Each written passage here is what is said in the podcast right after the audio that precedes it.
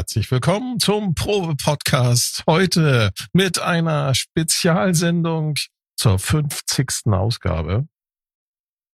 Juhu. Und es ist zudem auch noch eine besondere Geburtstagsausgabe, weil der liebe äh, Herr Raumwelle nämlich Geburtstag hatte vor äh, ein paar Tagen, aber wir sind da mal nicht so genau, ne? In unserem Alter, wie heißt es schön, hat, muss man die, die Tage fallen und kommen, äh, nee, die Tage kommen und nehmen, wie sie, wie sie gehen. Ja. Nee, wie war das? Hallo? Hallo?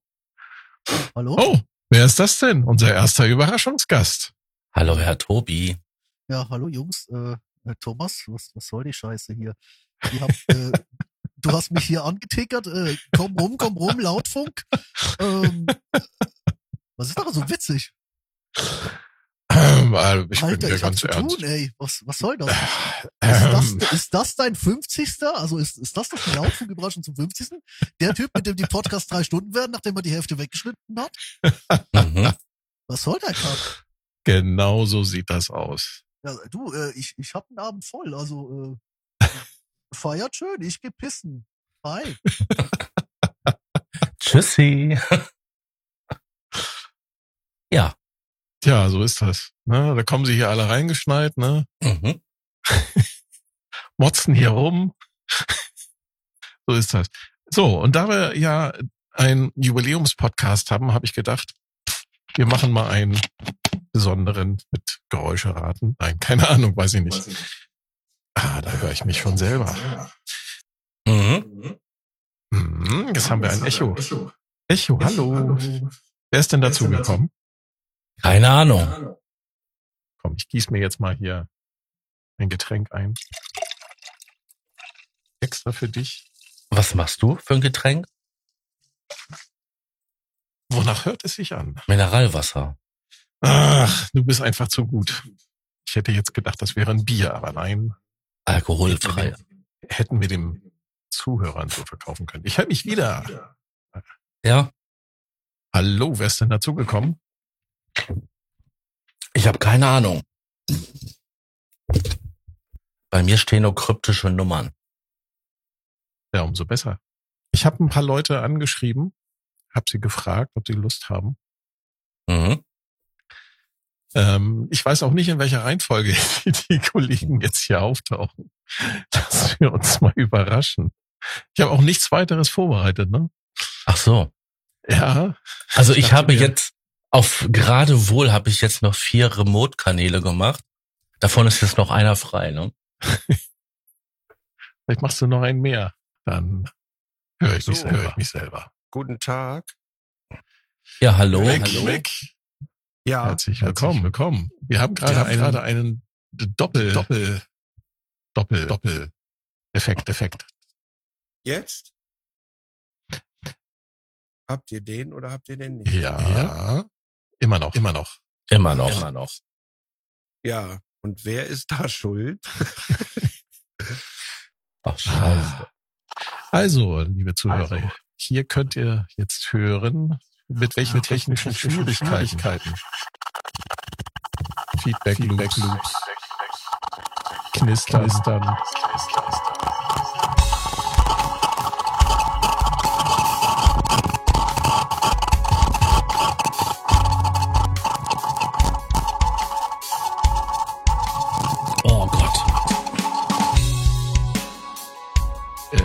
äh, IDM-Gebritzel.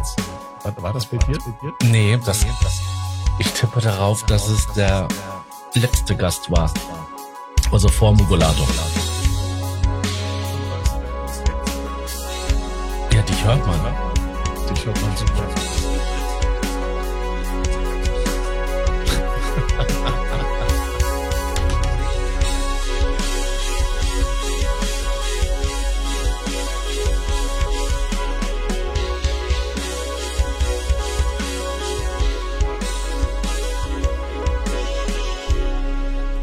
Wir kämpfen hier noch ein bisschen mit den.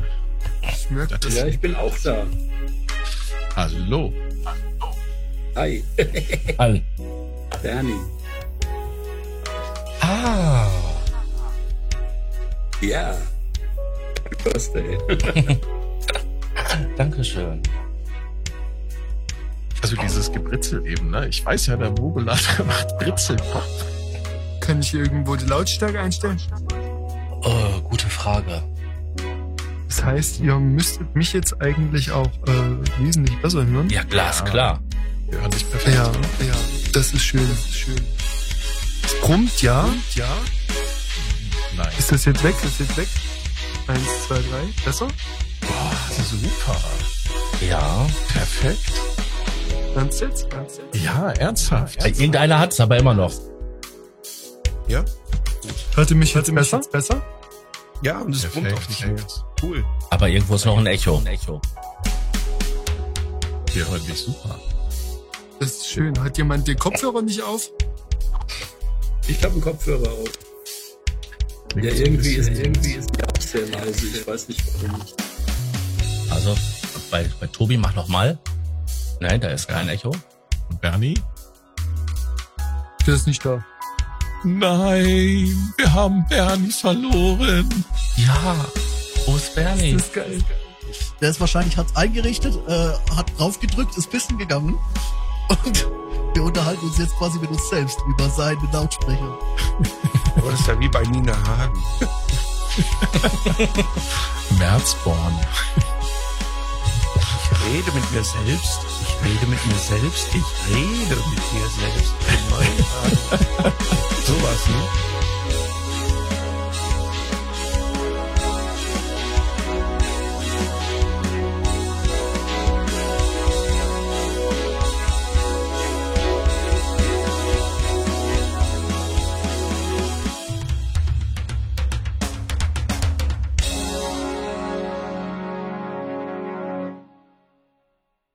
Der Probe-Podcast.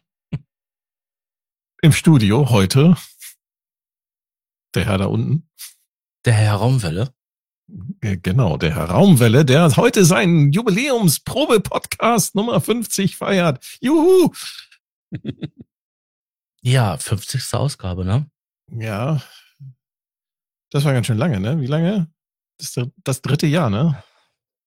Äh, der Ding, gegründet wurde der irgendwie im April 2018, glaube ich. Ja, es kommt ungefähr hin. Doch schon länger. Ja, da gab's immer so Durststrecken zwischen. Fünf Jahre. Mhm. Du willst mir gerade sagen, 2018 sind fünf Jahre. Shit, ich bin alt. Ja. Herr Notstrom, du hast was vorbereitet. Nein. ich habe hier die ganzen Leute hier alle angeschrieben, habe sie gefragt, sie nicht Lust haben, hier ein wenig sozusagen dich zu feiern, weil Mhm. du hattest nämlich vor ein paar Tagen äh, tatsächlich auch noch Geburtstag. Ja. Juhu! 46 bin ich geworden. Scheiße. Was? N- Nicht möglich. Wir hätten jetzt gedacht, du bist 38 geworden. Mhm. Das ist das gute äh, Fett. Das ist wie Kollagen. Das ähm, wuchtet die Falten aus. Das kann natürlich, können die Zuhörer natürlich nicht sehen. Deswegen, ja, Aber wir können es sehen. Das ist doch eigentlich auch schön. nach den vielen Pleiten, Pech und Pannen haben wir es tatsächlich geschafft. Wir mussten mit der gesammelten Truppe hier, wir haben hier, wir sind hier zu sechst, ähm, sind wir einmal umgezogen. Äh, deswegen ist auch vielleicht die Audioqualität ein bisschen anders heute. Aber wir haben hier als Gäste einmal den äh, Mogulator, den, Guten Tag. den Dean, Hallo. den Tobi Ja, hallo. und unseren Ehrengast, den Bernie. Hallo. Hi. Er winkt nur ins, äh, in die Kamera, was, man, was wir in diesem Podcast natürlich dann schlecht wiedergeben können. Wie geht's euch? Hm, ganz gut. Ich bin besserer Laune, als ich noch hier reingekommen bin. Aber wir hatten ja, wie ihr vielleicht schon gehört habt, so im Intro-Remix auf 30 Sekunden komprimiert. Äh, gerade eine sehr amüsante halbe Stunde. Aber nee, ne, doch, mir geht's. Mir. Das schneiden wir einfach zusammen mit den coolen Echo-Effekten, die wir hatten und den, dem, äh, den anderen Effekten, die dabei waren noch. Das klang so ein bisschen wie die Musik von Mogulator. oder? Nein. Das war schon besser. Oh. Wir haben schon überlegt, ob wir das nicht einfach äh, in ein Sample Pack packen, äh, diese Geräusche, die wir jetzt in der ersten halben Stunde hatten und dann dem Forum für ein Forumsbattle auf Sequencer.de einfach zur Verfügung stellen. Finde ich eine schöne Idee. Gute Das Idee. Delay. Bis, bis die betteln, dass es, äh, dass sie es nicht mehr hören müssen. genau. Ja, ich habe tatsächlich, äh, Sascha, gar nichts vorbereitet, weil ich dachte, wir unterhalten uns einfach, so wie wir es immer machen. Nehmen das man zufälligerweise so ein bisschen auf, ne? Und dann quatschen wir einfach mal drauf los. Was liegt denn bei euch so aktuell an? Womit beschäftigt ihr euch gerade? So musiktechnisch. Wer macht denn noch Musik? Wir, Ich wir baue da grad mein Live-Set auf. Online. Hab Neues Live-Set? Ende der Woche auch live Ja, ich habe ein neues Live-Set, da bin ich dran, ja. Aber keine Quadrophonie oder äh, was hattest du letztes Mal? Nee, nee, das ist, ähm, das ist für den E-Day in Eindhoven. Da im Mai. Hat noch Zeit, aber ich habe schon ein bisschen vorbereitet. Ich habe an der Kiste alle, alle Kabel rausgezogen und äh, von vorne angefangen neu zu patchen. Ja, und das ist halt im Arbeit bei so einem Eurek und naja. Und da bin ich gerade am Basteln und neue Stücke zu machen und so. Das dauert halt immer. Also ich habe Ja, jetzt ja, heute ja. Nachmittag was, was angefangen. Ähm, kann noch nicht sagen für was, aber es war mal wieder ganz angenehm von Null auf, ohne Jam-Charakter will ich mal Track by Track, Sample by Sample, Spur by Spur zu arbeiten. Auch in der, ja, ich sage jetzt mal neuen Butze. Es äh, macht unglaublich viel aus, wenn man plötzlich ein, ein Kontrollfeld einfach auf einer anderen Ebene hat. Also ich habe ja, das ist jetzt äh, im, im äh, Outtake Remix vermutlich untergegangen, aber naja, ich habe Nachbarn. Ich wohne in einer Mietwohnung. Über mir wird gepennt, unter mir wird gepennt. Und ich war halt so nett, das Schlafzimmer einfach ein Zimmer weiterzusetzen und da in diesem sehr gut geschnittenen Raum mein Studio reinzusetzen. Und äh, ja, da war halt ein Stage-Piano mit Klaviertastatur und darunter sind Nachbarn. Und ich glaube, wir haben das hier auch schon mal äh, im Probe-Podcast durchgekaut. Also ich müsste den Bums entweder abfedern ohne Ende oder ja, jetzt ist halt das Piano ins Wohnzimmer gewandert. Und dadurch äh, steht aber der, der Novation Summit jetzt quasi auf Spielhöhe. Und das ist echt ein anderes Feeling, wenn du so, so drauf schaust. So ein einzelnes Gerät ohne, ohne Tastenstack. Das, ich war selbst überrascht, wie, ja, wie, wie anders das Ganze anfühlt. Das ist so ein bisschen das, was ich gerade mache. Also, ähm, mal abgesehen davon, dass äh, ansonsten eigentlich relativ viel los ist, schrägstrich wenig Zeit fürs, fürs Musikmachen, bin ich, äh, hab, ja, habe ich heute Nachmittag ziemlich, ziemlich genießen können. Das vielleicht mal so musikalisch von mir. Ja, bei mir geht's gerade aufs äh, auf die Festivalsaison äh, zu. Da habe ich im Moment relativ viel zu tun. Wir haben am 25. haben wir eine Veranstaltung übers Laute Krach und dann äh, macht dieses Jahr das Laute Krach zusammen mit dem Black Mountain Festival zusammen und da haben wir eine extra Bühne bei denen. Äh, geschuldet dem Ganzen, was so die letzten zwei Jahre äh, passiert ist, von wegen Pandemie und Co. Und ähm, dazu kommt dann noch, dass ich dann dort auch noch äh, musikalisches Projekt umsetzen werde, woran ich gerade äh, mit einem Bekannten arbeite. Und ähm, mal gucken, was dabei rauskommt.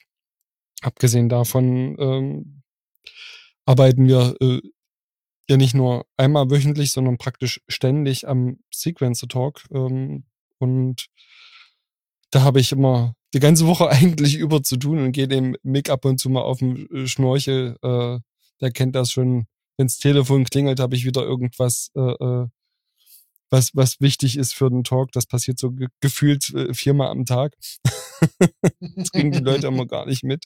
Das ist eigentlich ganz schön, aber ja, das ist manchmal mehr Fulltime-Job, als mir manchmal bewusst ist. Ich muss einfach sagen, du gehst mir aufs Schwein. Das ist so eine, das finde ich irgendwie lustig in, im, äh, diese Ausdrucksweise bei mir relativ Ich neu. wusste nicht, dass du Veganer bist. Es tut mir leid. Mir. Aber auch was, ich kann ja auch noch ein bisschen was reinhauen. Äh, hauen. Übrigens am gleichen Tag, offenbar 25.03. in Düsseldorf, äh, gibt's ein, ein ein Festival äh, namens Electric Trick und das ist eigentlich kostenlos, aber wenn man reinkommt, ist es eigentlich ein Hutspendekonzert. Also es wäre schön, wenn man dann was gibt und da sind wir mit vier Acts und zwei DJs und es geht um 20 Uhr los und ich bin halt auch dabei. Und ähm, ich glaube, weil wir das ja, das ist ja ein Gear-Podcast, also bevor ihr in Düsseldorf in den Kunstraum 106 kommt und um 20 Uhr, wo das stattfindet. Ähm, ich habe hier so überlegt über Zeug, äh, weil meine alten, 20 Jahre alten Gerätschaften halt langsam auseinanderfallen.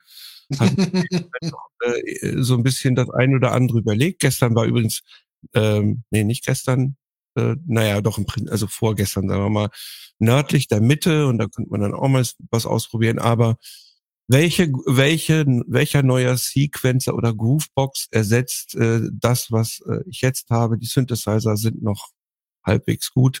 Und da gibt's dann natürlich auch so ein, so ein Shootout. Und das muss man natürlich so über die Zeit. machen. Welche, welche Songs äh, kannst du nicht mehr spielen? Äh, Klammer auf, alle, Klammer zu, weil es wären dann ja wirklich komplett neue Geräte. Also muss man die alle machen. Bernie sieht total geil aus. Der hat so, so, eine, so eine Brille auf, da sind so Kringel drin. Das könnt ihr, das ist unbezahlbar. Ach so, ja, das ja, sind die die Kringel cool von der aus, Lampe. ja. Ja, ja, ja. Das ist, Sieht total geil ja, aus. mit- ohne die sehe ich aber auch nichts. Mit, Ne? mit einem weißen Brillengestell passt hervorragend zu seinem äh, grau gewordenen Haupthaar, nein, weiß gewordenen Haupthaar. Danke, sieht danke. Sehr cool aus. Ich habe da bald nichts mehr, da habe ich gesehen. Ne? Vielleicht Weil die Kamera ist normalerweise weiter unten und dann ist es, aber es sieht das nicht so. Stimmt, das ich letzte Mal, als wir uns im Chat gesehen haben, äh, war da gefühlt noch mehr da. Was ist los? Nee, da war einfach nur der, da war einfach nur der Stuhl höher. So. ah, okay. Alles ist gut. Ja, ja. Und wenn ich die Kamera runter mache, dann sieht es besser aus. Aber ich muss Kein mich ja nicht mehr von Respekt meiner besten vom Seite zeigen.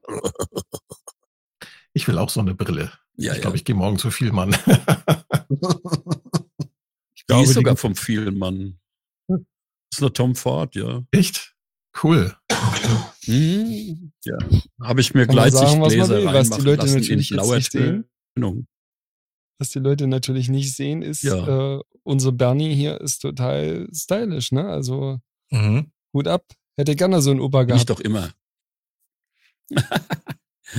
ich bin doch schon immer irgendwie anders gewesen. So andersrum, wie man hier sagt. Ich habe heute noch ein. Foto gesehen gehabt, wo du äh, lila Haare hast. Mhm. Aber das war nicht immer. Ich habe 1974 hatte ich grüne Haare. Und da gab's noch nicht mal Haarvermittel für grün. Da gab's auch noch keine grünhaarigen Punker. Das kam da alles erst so zwei Jahre später. Ja, da habe ich Geld gebraucht, da habe ich eine Wette gemacht. Wie hast du die Haare denn da grün Ja, geht alles irgendwie. Äh, Es gab früher, wenn die Haare rot gefärbt äh, werden, da gab es so Mini-Tübchen, ganz winzig kleine Tübchen. Die hat man dann auf die roten Haare gemacht, wenn es zu knallig wurde. Damals waren die Haarfarben ja noch nicht so perfekt und dann hat es das ein bisschen neutralisiert. Das waren so Mhm. ganz winzig kleine Tübchen. Und die nickt, der kennt das ein auch. Kumpel von mir, der hat gesagt, oh, der Schwiegervater, der ist Friseurmeister, der besorgt das Zeug. Da hat er so eine ganze Schachtel da mit, ich weiß nicht wie viel Typchen von den Dingern, 150 Stück oder sowas besorgt, hat die alle ausgequetscht. Die waren nach dunkelgrün Zu der Zeit gab es auch noch weiß gefärbt. 18-prozentigen Also ausgebleicht. Ja, ja, und dann noch mal grün und dann waren die so richtig äh, Maigrün, aber so richtig leuchtend, so neongrün. Richtig krass. Kann man auch ganz Ja. einfach machen, indem man sich die Haare schön blondiert und äh, gleich nach dem Blondieren ins Schwimmbad geht. Mhm. Dann werden die auch schön grün. Nur So Genau. nebenbei. Ja, Alles für den ja. St. Patrick's Day, richtig? Ja, 74 gab's das noch nicht. Aber du musst relativ Ja, schnell nach der Blondierung ins äh, Freibad. Ja, am besten mit dem Friseur schon auf die Wiese gehen oder so. Gleich auf dem Zehner, Ja. weißt du? Oben noch eine Blondierung drauf. Friseur und mit hochnehmen, ja. Und dann System 1 mit auf die Bühne nehmen, passend zur Haarfarbe. Genau. Ich habe ich hab auf Grün eBay Kleinanzeigen habe ich ein System 1N äh, neulich gefunden. Den hat jemand tatsächlich modifizieren lassen und hat alle grünen LEDs ausbauen lassen und hat dafür ähm, blaue, rote und gelbe LEDs einbauen lassen. Das sah gar nicht so schlecht Hm. aus. Ich finde, da könnte sich Roland mal ein Beispiel dran nehmen und so eine Sonderedition rausbringen. Ich glaube, da würde sich, Vornamen Uli? kann sein, weiß ich nicht, möglich. Er wollte auch 500 Da Euro hinten, dafür äh, haben. Bei, bei dem 1M siehst du ja auch nur noch die grün beleuchteten Fader. Die Potties selber sind nicht mehr grün beleuchtet, weil da habe ich andere Knöpfe drauf. Die sind zwei Millimeter größer und decken die grünen Ringe ab. und da ist das nicht mehr so beleuchtet. Ja, das blendet, ne? Fader Also hätte ich hätte sie noch die- schwarz machen können mit dem Filzstift oder so. die, diese LEDs von dem System 1M, die, die sind also wirklich so intensiv äh, von der Beleuchtung her, von der Lichtintensität, dass das wirklich blendet. Ne? Dann, Ja, Ich ja. habe auch in meinem äh. Live-Koffer ein äh, Mischpult, was eine so eine LED hat, die einen blind macht. Deswegen habe ich die einfach äh, überklebt und die kann man immer noch sehen. Die ist, äh, Äh, derzeit Mono, Mo, Mono Evolver Level, oder? Der war der auch so, der war doch auch übelblau, oder? Ja, der war das auch ist- schrecklich. das war in dieser blauistischen, äh, in der blauen Phase, äh, wo eigentlich alle blaue LEDs haben wollten, äh, weil es eben die jetzt gab. Aber ich glaube, ähm, ich habe ja drei von diesen komischen System 1Ms und ich habe mich irgendwie dran gewöhnt, aber das stimmt, dass die hell sind. Also wer da drauf, also wenn man von dort beleuchtet wird, äh, wird, wo man was lesen will, ist das natürlich nicht so gut. Aber wenn du wissen willst, wo dieses Gerät sich befindet, das ist auf jeden Fall festzustellen. Und man, äh, ja, mit der Zeit, da äh, kennt man ja sein Gerät und weiß dann halt, wo man hingreifen muss. Das muss ich mal so zur, so eine Art Ehrenrettung, ich versuch's mal. Und beim System 8 kann man sogar einstellen, die, da kann man das dimmen. Ich habe hier ein Ringlicht stehen. Ja, aber die ähm, LEDs ist die pulsieren, LED. ja. Das sind ja eigentlich, ähm, ja, die LEDs sagen- pulsieren, weißt du? Die sollen das Gehirn manipulieren. Das ist ja ein Alien-Sünd, ne? Ja. Und ähm, da ist die blaue LED so hell, dass dir nachts das Schlafzimmer erleuchtet. Also ich muss das Ringlicht, entweder klebe ich die LED ab oder ich muss den Stecker ziehen, weil ich nachts nicht schlafen kann, weil das Zimmer hell ist. Ja, stirbst du raus, Ruhe. Aber wer verbaut sowas? Ja, das liegt Ja. einfach in der, in der Natur der, der Sache. Also blaue Behringer. LEDs sind, ich hab's ja beim, beim, äh, ich habe ja, äh, jetzt nicht hier, aber äh, in der Resthütte habe ich so ein bisschen Philips Hue verbaut, mal hier einen Strip hinter den Tisch, da noch die eine oder andere Glühbirne. Wenn du die auf ein Prozent stellst und eine blau, und dann ist die blau, also auf blau machen dir die das Zimmer hell. Hm. Ähm, auf einem Prozent. Wenn du die dann auf rot drehst, siehst du praktisch nur noch die, mit ein bisschen Glück die Glühbirnen, also die, die einzelnen Emitter. Du siehst schon den Strip hinterm Tisch nicht mehr. Wenn du den auf blau hast, hast du das Gefühl, du hast ihn auf, gerade auf 20 Prozent gestellt. Das ist einfach eine Wellen, das ist einfach eine Wellenlänge, die knallt. Auch auf, auf einem.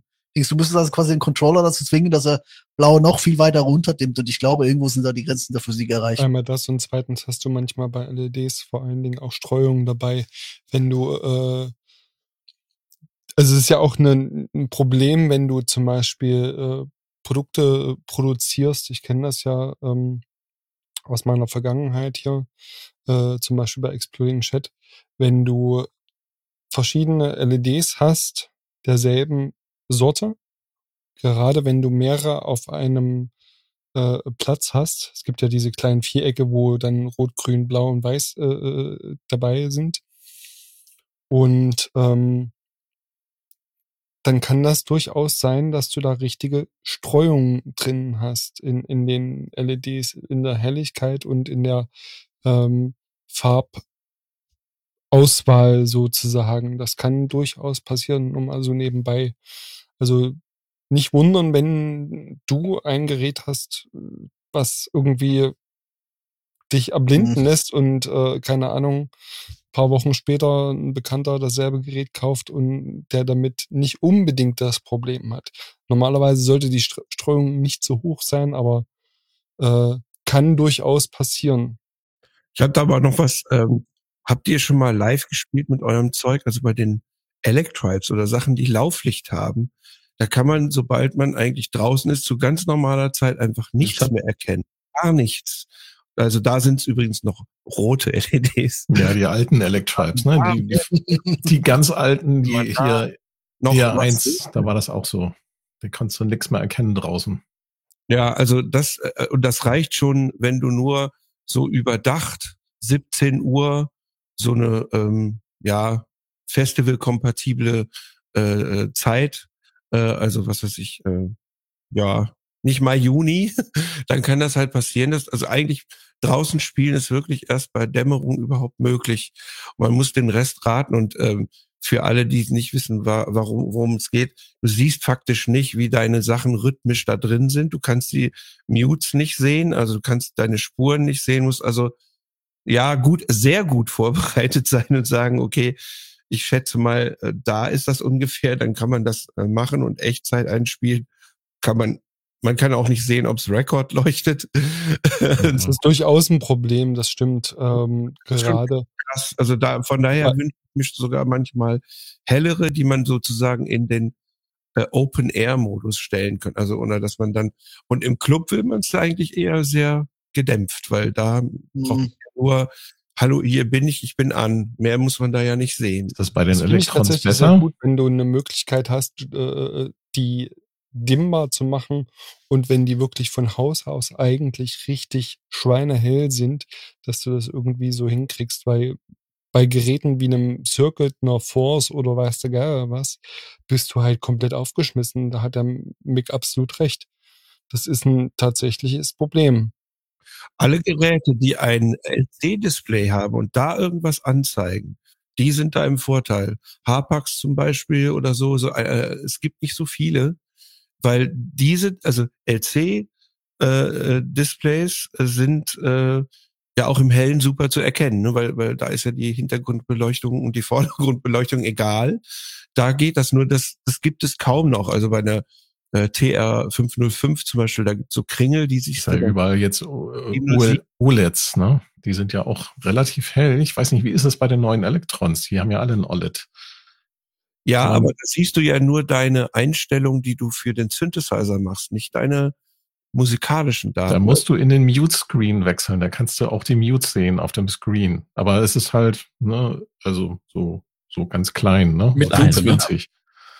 Aber ja, genau. ist zum Beispiel wieder Euro Bureau oder ähm, also diese Effektkiste von ähm, Endless? Nee, äh, Empress Audio heißen die doch, oder? Äh, Soja. Ja, genau, Soja und Euro Bureau. Äh, das ist die Rack-Version, die Euro. Genau, das ist die, die Euro-Rack-Version, die ja praktisch fast nur auf diesen, äh, ähm, auf dieser LED-Matrix äh, basieren kannst du vergessen. Also kannst du wahrscheinlich einen Haken dran machen, wenn du da irgendwie nachts, äh, nachmittags um drei einen Gig irgendwie äh, auf einem Wald- und Wiesenfestival hast. Ich habe übrigens auch mal versucht, dagegen irgendwas zu machen. Also so irgendwie einmal nur die Hand drüber halten reicht überhaupt nicht. Also das ist so, das ist also äh, falls irgendjemand da einen, einen Trick weiß, da wäre ich sehr dankbar, weil das. Ich hätte einen. Ich habe einen. Ja, Abdeckel ganz einfach. Und, ja. Nämlich einfach kein Trends oder sowas zu machen, wo die Leute auf die Idee kommen, äh, am Strand oder also so Haussachen produzieren, wo die Leute auf die Idee kommen, im, äh, draußen im Wald oder am, am, am Strand Partys zu machen. Wald ist gut, oh. Wald habe ich schon gemacht. Wald, äh, Wald bedeutet Schatten. Aber ähm, ähm, so einfach nur draußen, auch in, in, der Stadt, so Düsseldorf oder so, das haben wir schon also, gemacht. Ich habe ich hab ja Zeiten ähm, live gemacht, wo es noch diese, diesen SU 700 gab und ähm, die RM ähm, 1X so ziemlich aktuell waren. Und ähm, ich kann nur sagen, ich war froh gewesen, dass bei den SU 700 so ein ähm, Fluoreszenzdisplay drin war, weil das war taghell und ähm, unglaublich ähm, krass zu sehen.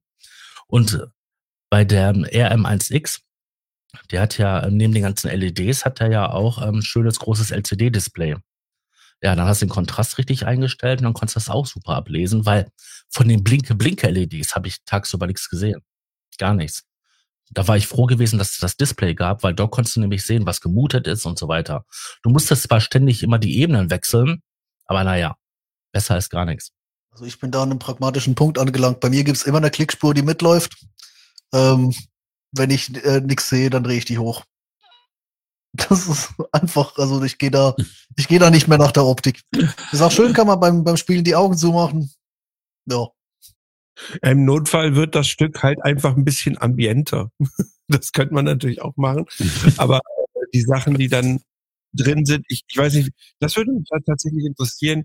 Ich spiele live relativ viel auch einfach ein in das Ding. Also da, da die meisten Bassspuren, zum Beispiel, äh, bei mir ist es jetzt zum Beispiel 01A für die Freaks, äh, der hat eigentlich fast nie eine ne Spur, also die, die, die ist dann einfach nur leer und dann mache ich die live. Und äh, das muss man natürlich auch, da muss man halt zumindestens Rekord drücken, aber das könnte man natürlich noch schaffen. Ähm, aber es ist vielleicht gar nicht so uninteressant zu hören, wie ihr das macht, weil ich persönlich mag ja dieses reine Reproduzieren so gar nicht. Ich finde das todeslangweilig und ich finde das ja cool, wenn man sich an den Raum und an die Leute dort anpasst. Wie, wie macht ihr das so? Das, also bei, bei mir gibt's wie so zwei Ebenen. Also es gibt die gibt die Band-Ebene. Wenn ich da so ein Projekt habe, das will ich, äh, wo ich sage, ja, das, das sind Songs, das oder das ist ein, ein Gesamtwerk, da gibt es ein mitlaufendes Logic-Projekt oder ein Ableton-Projekt. Ich schwanke da so ein bisschen. Also, das will ich, das alles Time. Also, da kann es auch mal sein, dass einfach vier Minuten alles vom Band kommt. Weil ich halt sage, das muss temporelevant sein. Jeder hat seinen, seinen Controller bei uns, äh, wo will ich einfach, die Pads sind geregelt, die Tastatur ist geregelt. Du musst nur noch reingreifen. Keiner von uns schaltet irgendwas um. Keiner von uns drückt irgendwas. Das Licht läuft auf MIDI. Ähm, ich sag da einfach, da, da geht's wirklich ums Gesamtwerk. Ähm, wenn da ein Freetime-Part ist, ist, ist, ist da ein Freetime-Part drin, aber wir verkaufen auch schon Soli als, als live gespielt, die wir tatsächlich vom Band spielen, weil die einfach de facto fast nicht spielbar sind, wenn sie nicht komplett auf On-Time kommen. Das ist die eine Ebene. Die, die andere. Zwischenfrage, äh, das dann zum Einordnen.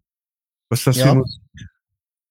Ähm, ist, äh, ja, das, das kippt so. Also es hat, es hat auch schon mal einen Metal-Riff, aber es hat so, grundsätzlich würde ich sagen, Dream Pop EDM, ungefähr da so in der Mitte. Gib dir mal so, gib dir mhm. mal so ein bisschen das, was äh, David Maximicic auf dem Album Echo macht.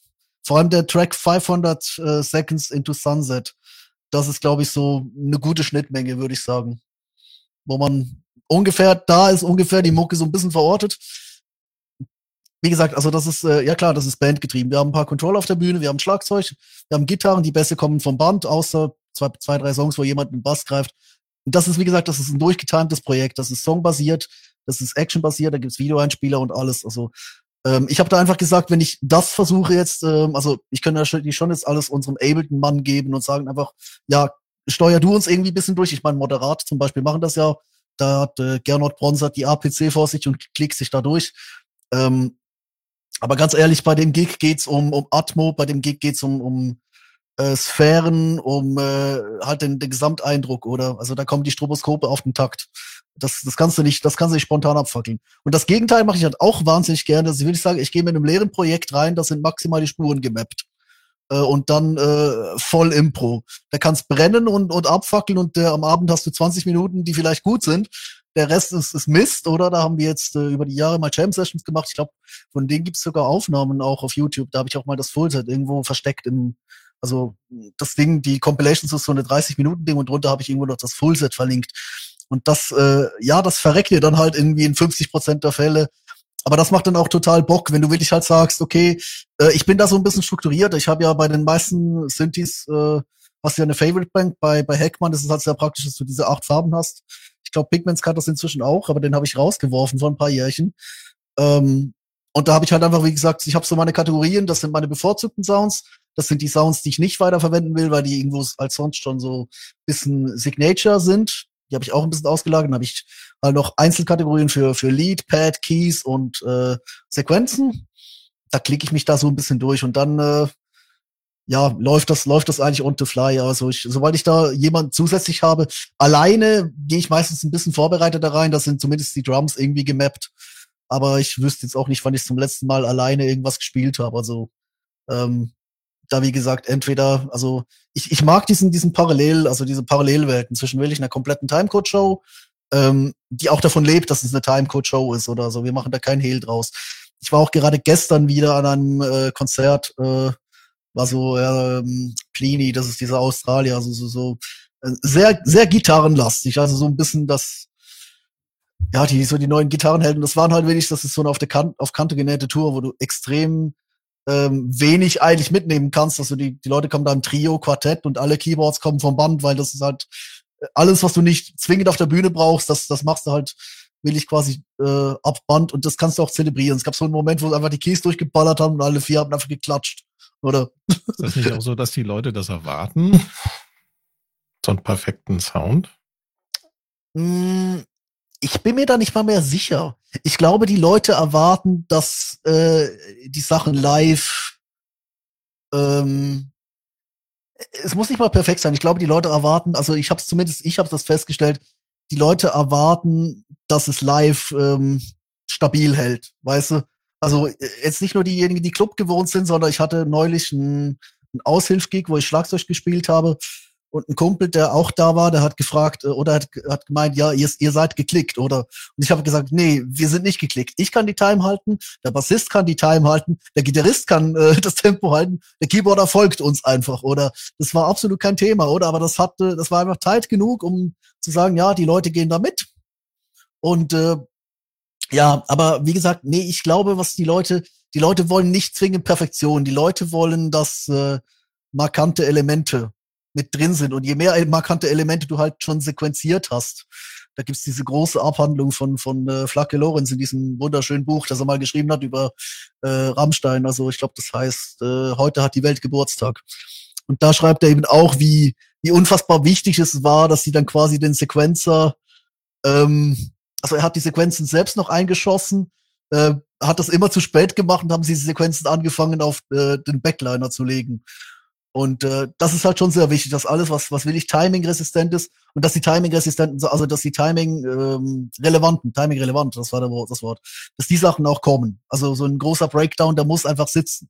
Äh, Richtig. Und dann hast du relativ viel Freiheit in dem drin, wenn das Grundgerüst deines Songs steht. Oder und ich glaube aber, dass wir da auch eine ganz andere, also es ist vielleicht meine Generation, wir haben da eine ganz andere Generation mittlerweile am, am Ruder, die ist gleichzeitig sehr intolerant, wenn der Break ver verkackt.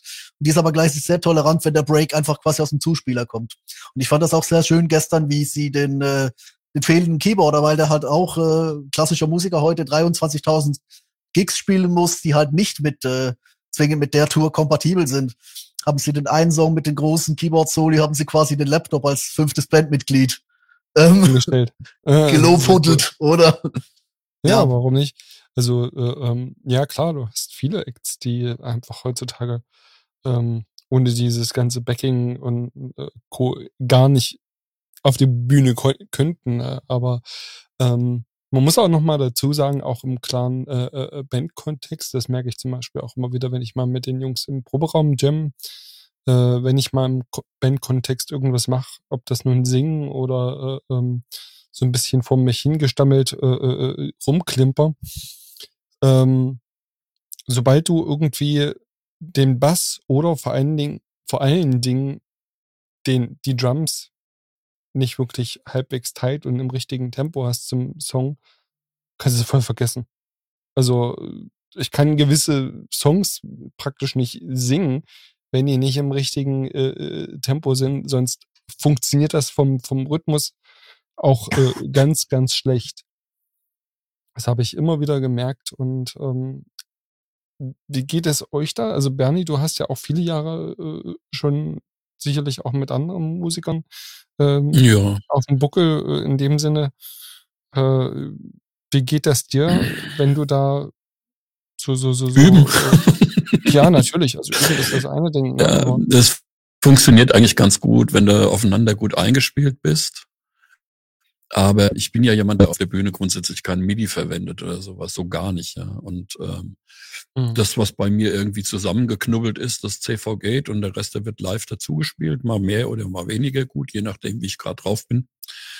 Ähm, ich habe festgestellt, dass die Leute, die äh, ein Verspiele eigentlich äh, immer verzeihen, im Gegenteil sogar das das gefällt denen, weil das irgendwie für die ein Live-Erlebnis ist. Ah, ich war dabei, wo der sich verspielt hat oder so.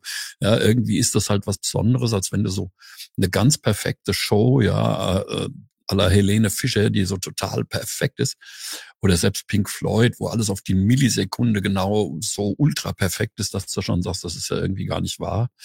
Ähm, dass die eigentlich, äh, die wollen das erleben, die wollen sehen, ach guck ja. mal, der ist da vorne und der arbeitet für sein Geld.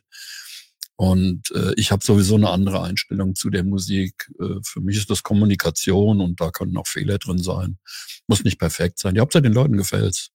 Hm, also ich bin äh, de, de, deiner Meinung. Ich merke das jetzt gerade wieder. Ähm, ich komm, sag gleich noch mal was zum DJing, äh, ähm, aber mit dem ich jetzt das Projekt mache, der nutzt normalerweise auch kein äh, äh, ähm, MIDI-Clock-Sync oder sonst irgendwelche Sachen. Deswegen bin ich da schon mal sehr gespannt, wenn wir da in dem, dem Sinne aufeinandertreffen. Und ähm, wie gesagt, bei den DJs ist das ja heutzutage auch so, dass das alles äh, entweder komplett vorgefertigt ist oder man eigentlich gar kein, gar nicht mehr merkt, ob die live spielen, beziehungsweise live auflegen oder nicht. Ähm, ich habe das schon mhm. oft gehabt, äh, dass ich DJs an dem Abend hatte, äh, die alles komplett vorgefertigt hatten. Ähm, wenn da mal irgendwas nicht funktioniert hat, waren die komplett aufgeschmissen. Ich bereite natürlich auch gewisse Sachen vor und übe und mache und tue, ne? Aber ähm, viele Leute mögen das tatsächlich, wenn das nicht überhand nimmt, auch natürlich im Live-Kontext, da wird mir, glaube ich, äh, werden mir, glaube ich, alle anderen auch recht geben, wenn das nicht überhand äh, äh, nimmt oder wirklich richtig harte, grobe Schnitzer sind, dann finden die Leute das tatsächlich schön, wenn sie merken, oh, aha, das ist ja wirklich richtig live. Ne? Also wenn der das verkackt, dann ist das halt verkackt. Ne? Ähm, äh, ich, ich musste schon neu anfangen, weil, weil sich ein Sinn total verdreht hat, ja. Also ja, der war total aus dem Tuning raus, der war gestimmt und es war alles fertig. Und äh, da hat sich die Feder vom, vom Modwheel ausgehängt. Und während ich da spiele, dreht sich das Modwheel ganz langsam und vertunen mir komplett den Sound. Ne? Und äh, das, ich, ich habe das erst gar nicht gemerkt. Da habe ich kurz aufgehört, ne, so nach, nach ein paar Takten und habe dann geguckt. Da habe ich gesagt, ach scheiße, das Modwheel ist ja total wackelig. Das, und da habe ich ein Stück Gaffer genommen und habe es angepappt und habe den Leuten gesagt, Leute, ich fange gerade noch mal an. Ne? Und das fanden die total cool. Ne? Und die haben alle geklatscht und super hat noch zwei Zugaben dann danach gemacht. Aber das ist immer so, das Feeling muss stimmen. Ne? Du musst die Leute einfach mitnehmen und die gehen ja in ein Konzert, um was zu erleben, sonst können sie auch die CD anhören, weißt du, die ist ja perfekt. Das geht ich denke, das so, ist das, was die Leute erwarten eben, ne? So, mhm. dass da ich was war eine lebt, Zeit lang mit, ich war eine Zeit lang mit einem ähm, so einem Schlagersänger unterwegs gewesen, so als Technik ähm. Und ähm, der hatte mal ganz gerne, wenn die Leute anfingen, äh, das ist ja alles vom Band, ne, das ist nichts live, ist der hingegangen und hat gesagt gehabt, hier, bring mir mal was zu trinken ins Mikrofon. Und hat dann auch so ein bisschen Show gemacht und sich dann bedankt, dass derjenige, der was zu trinken gebracht hatte, damit die Leute einfach merken, das ist nicht alles vom Band, ne, sondern nur ähm, die, die Musik ist vom Band und der Gesang ist live. Muss man vielleicht da nicht auch sagen, dass das auch ein bisschen was mit wir machen elektronische Musik zu tun hat, dass halt nicht alle so genau wissen, was macht der da vorne und, und mit welcher Handbewegung oder mit, welcher eigentlich Fingerbewegung was ist. Also mhm. bei mir, weil ich halt viel hab und sowas. Das war äh, genau der Satz, den ich jetzt vorbereitet habe. Also schon im Kopf. Entschuldigung. Äh, nee, weil das, nee, das ist super, dass du gerade in Überleitung bist, weil genau das ist nämlich so ein bisschen das Ding, wo ich, wo ich halt sage, du brauchst wie, also wie, wie haptische Inputs und das macht auch in der Timecode-Show schon wahnsinnig viel aus, oder? Ist das, was ich gesagt habe. Wir haben Master Keyboards mit äh, Pads drauf, wo wir auch drauf rumspielen. Alle Keyboards sind angewinkelt, dass du wirklich auch siehst, die, die drücken was auf der Tastatur oder das nix mit irgendwie, die Leute verstecken sich hinter der Burg. Das Schlagzeug ist live. Die Gitarren sind live, ähm, einfach schon mal, weil programmierte Gitarren oder auch nur vom Band gespielte Gitarren einfach kacke sind. Ähm, und wenn du diese haptischen Inputs hast, dann kannst du eine komplett elektronische Band sein. Ich glaube, äh, Stromae hat das ja auch. Der ist, das ist eine komplett elektronische Band mit Drumpads, mit äh, hier und da mal eine Gitarre und viele Keyboards, oder? Aber dadurch, dass die zusammenspielen, die spielen zusammen live und die machen die Inputs, oder? So wie Trente Möller jetzt auch, ne? Das ist jetzt plötzlich eine Band. Ne? Früher war das halt ein Elektroproducer, der eigentlich auch schon ein bisschen Britzel hat und jetzt ist es, ja. jetzt ist es so äh, Underworld sind eigentlich übrigens, bei denen ist es umgekehrt. Die waren mal eigentlich eine, eine Band, übrigens eine coole. Früher hieß das, früher, früher, früher hieß das früher. äh, hier äh, Dude Dude ist das bekannt, glaube ich. nicht so. Ist aber ziemlich cool. Da sind auch ziemlich abgefahrene Sachen, das so Space, Elektro. Du, du, du siehst es ja auch im Hip-Hop schon, wo die Leute einfach einen Drummer haben. Sie haben einen Bassisten, sie haben vielleicht eine Gitarre und der Rest kann vom DJ kommen und das funktioniert total gut, weil du kannst die Rhythm Section nachvollziehen Und äh, der ganze Elektrokram, ja, äh, das ist dankbar. Das merkst du ja auch bei, bei Rammstein, siehst du es ja genauso. Du hast ein Schlagzeug, auf den kannst du achten, den Nicht siehst du gut. Feuer, ne, wann das Feuer wo rauskommt, was da Du hast, passiert. ja, du hast Gitarristen, denen kannst du zuschauen. Die Keyboards sind eh alle vom Band oder zumindest zu einem großen Teil. Ähm, das stört da auch de facto keinen. Oder es, es gibt einfach dankbarere Ele- Instrumente für diesen, für diesen Punkt. Ich bin jetzt auch gerade so ein bisschen überlegen, ob ich mir für die Show jetzt noch so ein Area Touch da von, von Embot mir hole, weil der gleichzeitig äh, Pad-Controller und Drumstick äh, Das Gerät sein kann. weitem, weil das sehr, von sehr, sehr weitem sieht. Das ist vielleicht auch der Grund, warum manche DJs dieses auffällige Zupfen immer machen, damit man halt sieht, jetzt habe ich gerade ganz klein den Equalizer verstellt oder auch als Elektronikmensch.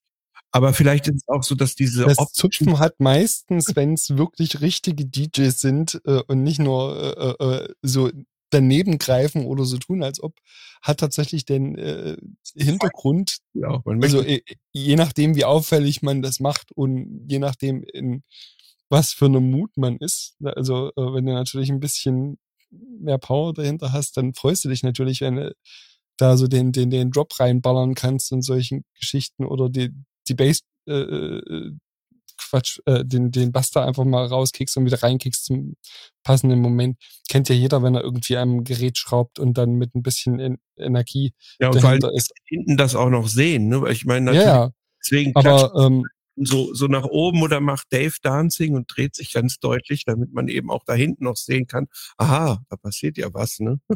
Aber es ist, äh, ja, bei den DJs ist es halt, was wollen die neben, nebenbei noch machen? Also ich finde das auch immer total nervig, wenn du dann mit Leuten auflegst, die den ganzen Abend äh, äh, so gar keine Regung zeigen und einfach nur stumpf entweder auf seine, ihre Plattenteller oder in den Laptop oder auf den Controller klotzen und äh, so gar nichts anderes mitkriegen. Aber die Menschen eigentlich da draußen überhaupt nicht äh, mitfühlen. Ne? Also Dieses Inszenieren der Musik, ich denke, je größer, ich mache das ganz gerne, obwohl das in meiner Ecke eigentlich nicht so üblich ist, auf, außer vielleicht in, in Industrial schon mal eher mehr, sogar sehr viel mehr. Und in anderen Richtungen, wie zum Beispiel Synthie-Pop, eher äh, ist das wieder so, dass man da perfekt sein will. Da gibt's etliche Bands, wo ich mir ganz sicher bin, das ist nahezu Playback, weil die haben einfach Angst, dass da irgendeiner sich verspielt. Obwohl selbst bei Kraftwerk dann äh, jemand noch sagt, äh, ja, wir sind doch noch da oder so. Die haben, also, dass man so einen gewissen Humor ja durchaus noch haben kann. Äh, und äh, ich, äh, das ist ja auch so eine Sache, wie, äh, wie, wie ihr euch präsentiert als Band. Und manche sind sozusagen eigentlich gar nicht da und spielen nur. Anderen, äh, äh, sag ich mal, sind sehr präsent. Äh, ich weiß nicht, wie ihr das seht. Also das, äh, ich glaube, das mit diesem Playback hat damit vielleicht zu tun, weil man dann natürlich die Platte. Ja, es ist Entertainment, weißt du, im. Endeffekt. Das ist alles Entertainment.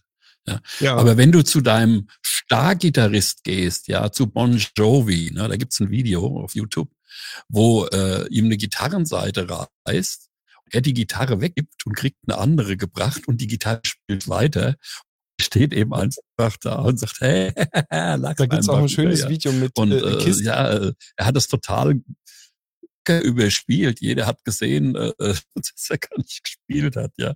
Aber es ist eben Show, was er macht. Und er singt natürlich, ja, und, äh, und, und er rockt da rum und den Leuten gefällt das und das verzeihen die dem auch. Ich meine, im Endeffekt ist das, was wir machen, ist Entertainen und das ist, Diese, ja, diese ja, die Show-Elemente. Spaß, die wollen natürlich nicht dass du nur eine CD schlägst, aber ja, Genau, genau, das und die wollen halt was Show-Elemente, ja. Habt ihr, sich das auch. Ich, ich habe ja auch keine 20 äh, Sequenzen drauf. Äh, und auch mal eine irgendwie aus dem Sampler und, und wird abgefeuert. Und wo ich dann so live dazu spiele. Und das ist aber auch Hab- egal, ja. habt ihr denn Die auch Leute so erleben bewusst, was und das ist die Hauptsache, haben ihren Spaß dabei. Habt ihr denn auch so visuelle Elemente eingebaut in eure Konzerte? ich finde das Gegenteil ziemlich äh, äh, attraktiv. Ernsthaft, ich finde, ich würde gerne das Licht komplett ausmachen und sagen, jetzt ist aber Schluss, jetzt wird zugehört. Das habe ich auch schon ein paar Mal gemacht, äh, wo ich, äh, wo, was willst denn du alles für Visuals? Da habe ich gesagt, mach alles aus, nur eine kleine blaue, La- äh, zwei blaue Lampen wegen der Symmetrie, so, die man aber kaum sehen kann, dass man nur sieht, wo, äh, dass man weiß ich nicht, äh, wenn das, äh, wenn jemand Panik kriegt, wo die Toilette ist oder so, aber weil, weil dann Das ist auch interessant, weil du die Leute einfach dazu bringst, etwas zu tun, was sie sonst nicht machen, nämlich mal einfach zuhören und sich der Sache hinzugeben, weil glaubt mir, Musik, also wenn man Musik äh, einfach an sich ranlässt und es ist nicht zu schlecht, dann ist das auf jeden Fall schon mal gut. Natürlich ist es schlecht, wenn, wenn du äh, 50 Reize hast und du kannst auch wundervolle, geniale, tolle Performances machen. Und alles das finde ich auch gut. Ich, ich persönlich mache es so, wie es gerade zu dem Event passt. Es gibt nämlich auch manchmal welche, die haben eine tolle Visual-Leute, dann nutze ich das. Ne? Aber andererseits kannst du es auch, ähm, ich, ich würde, ich habe das mal ausprobiert, was man machen kann, wenn man sich richtig drum kümmert, wie toll das ist. Und dann würde es richtig passen. Aber dann habe ich hier nur noch so die Hälfte der Power äh, die müsste ich dann sozusagen von der Musik wegnehmen. Und dann habe ich mich irgendwann entschieden, das so zu machen. Aber das ist, dafür mache ich eben dieses, dieses leicht inszenieren, dass man zum Beispiel, zum Beispiel nach dem Konzert nach vorne geht und auf seine Geräte zeigt und sagt, dies ist meine kleine Band sozusagen oder so und äh, rennt raus, es läuft noch ein bisschen Klingeling und so die oder du ähm, du machst etwas, was zu dem Raum passt. Vielleicht macht es auch nicht das, weil äh, die, äh, weil das jetzt ein anderes Event ist, zum Beispiel, wo es ordentlich abgeht. Ich finde es aber gut, wenn man eben merkt, jetzt ist der Typ da, jetzt äh, geht's los, der ist da und ähm, kann auch so, äh, schon mal sa sagen, äh, was was gerade los ist. Hallo Berlin, oh, das ist aber Dortmund oder so. Das, sowas soll nicht passieren, sondern dass du eben so äh, einfach den Raum da verstehst, der das äh, und die Leute da verstehst, wenn du in einem, sag mal, wenn du in einem Leute, äh, so ein Jazz-Sälchen mit 30 Stühlen sitzt, kannst du ja nicht genauso auftreten wie äh, ähm, in der Turbinenhalle mit äh, 1200 Leuten. So. Deswegen finde ich, ist das ziemlich wichtig für Unterschied. Und es atmen ganz viele auf, deswegen mache ich jetzt mal Atempause. Ja, also ich halte mich da ein bisschen kürzer. Ich nutze Visuals, äh, wenn ich die Möglichkeit dazu habe. Äh, Mick hat das, glaube ich, auch schon mal gesehen. Ähm, nur dann explizit, wenn das auch zum Song passt, beziehungsweise zur Musik passt. Ähm, ich habe unter anderem einen Song, der nennt sich Virunga.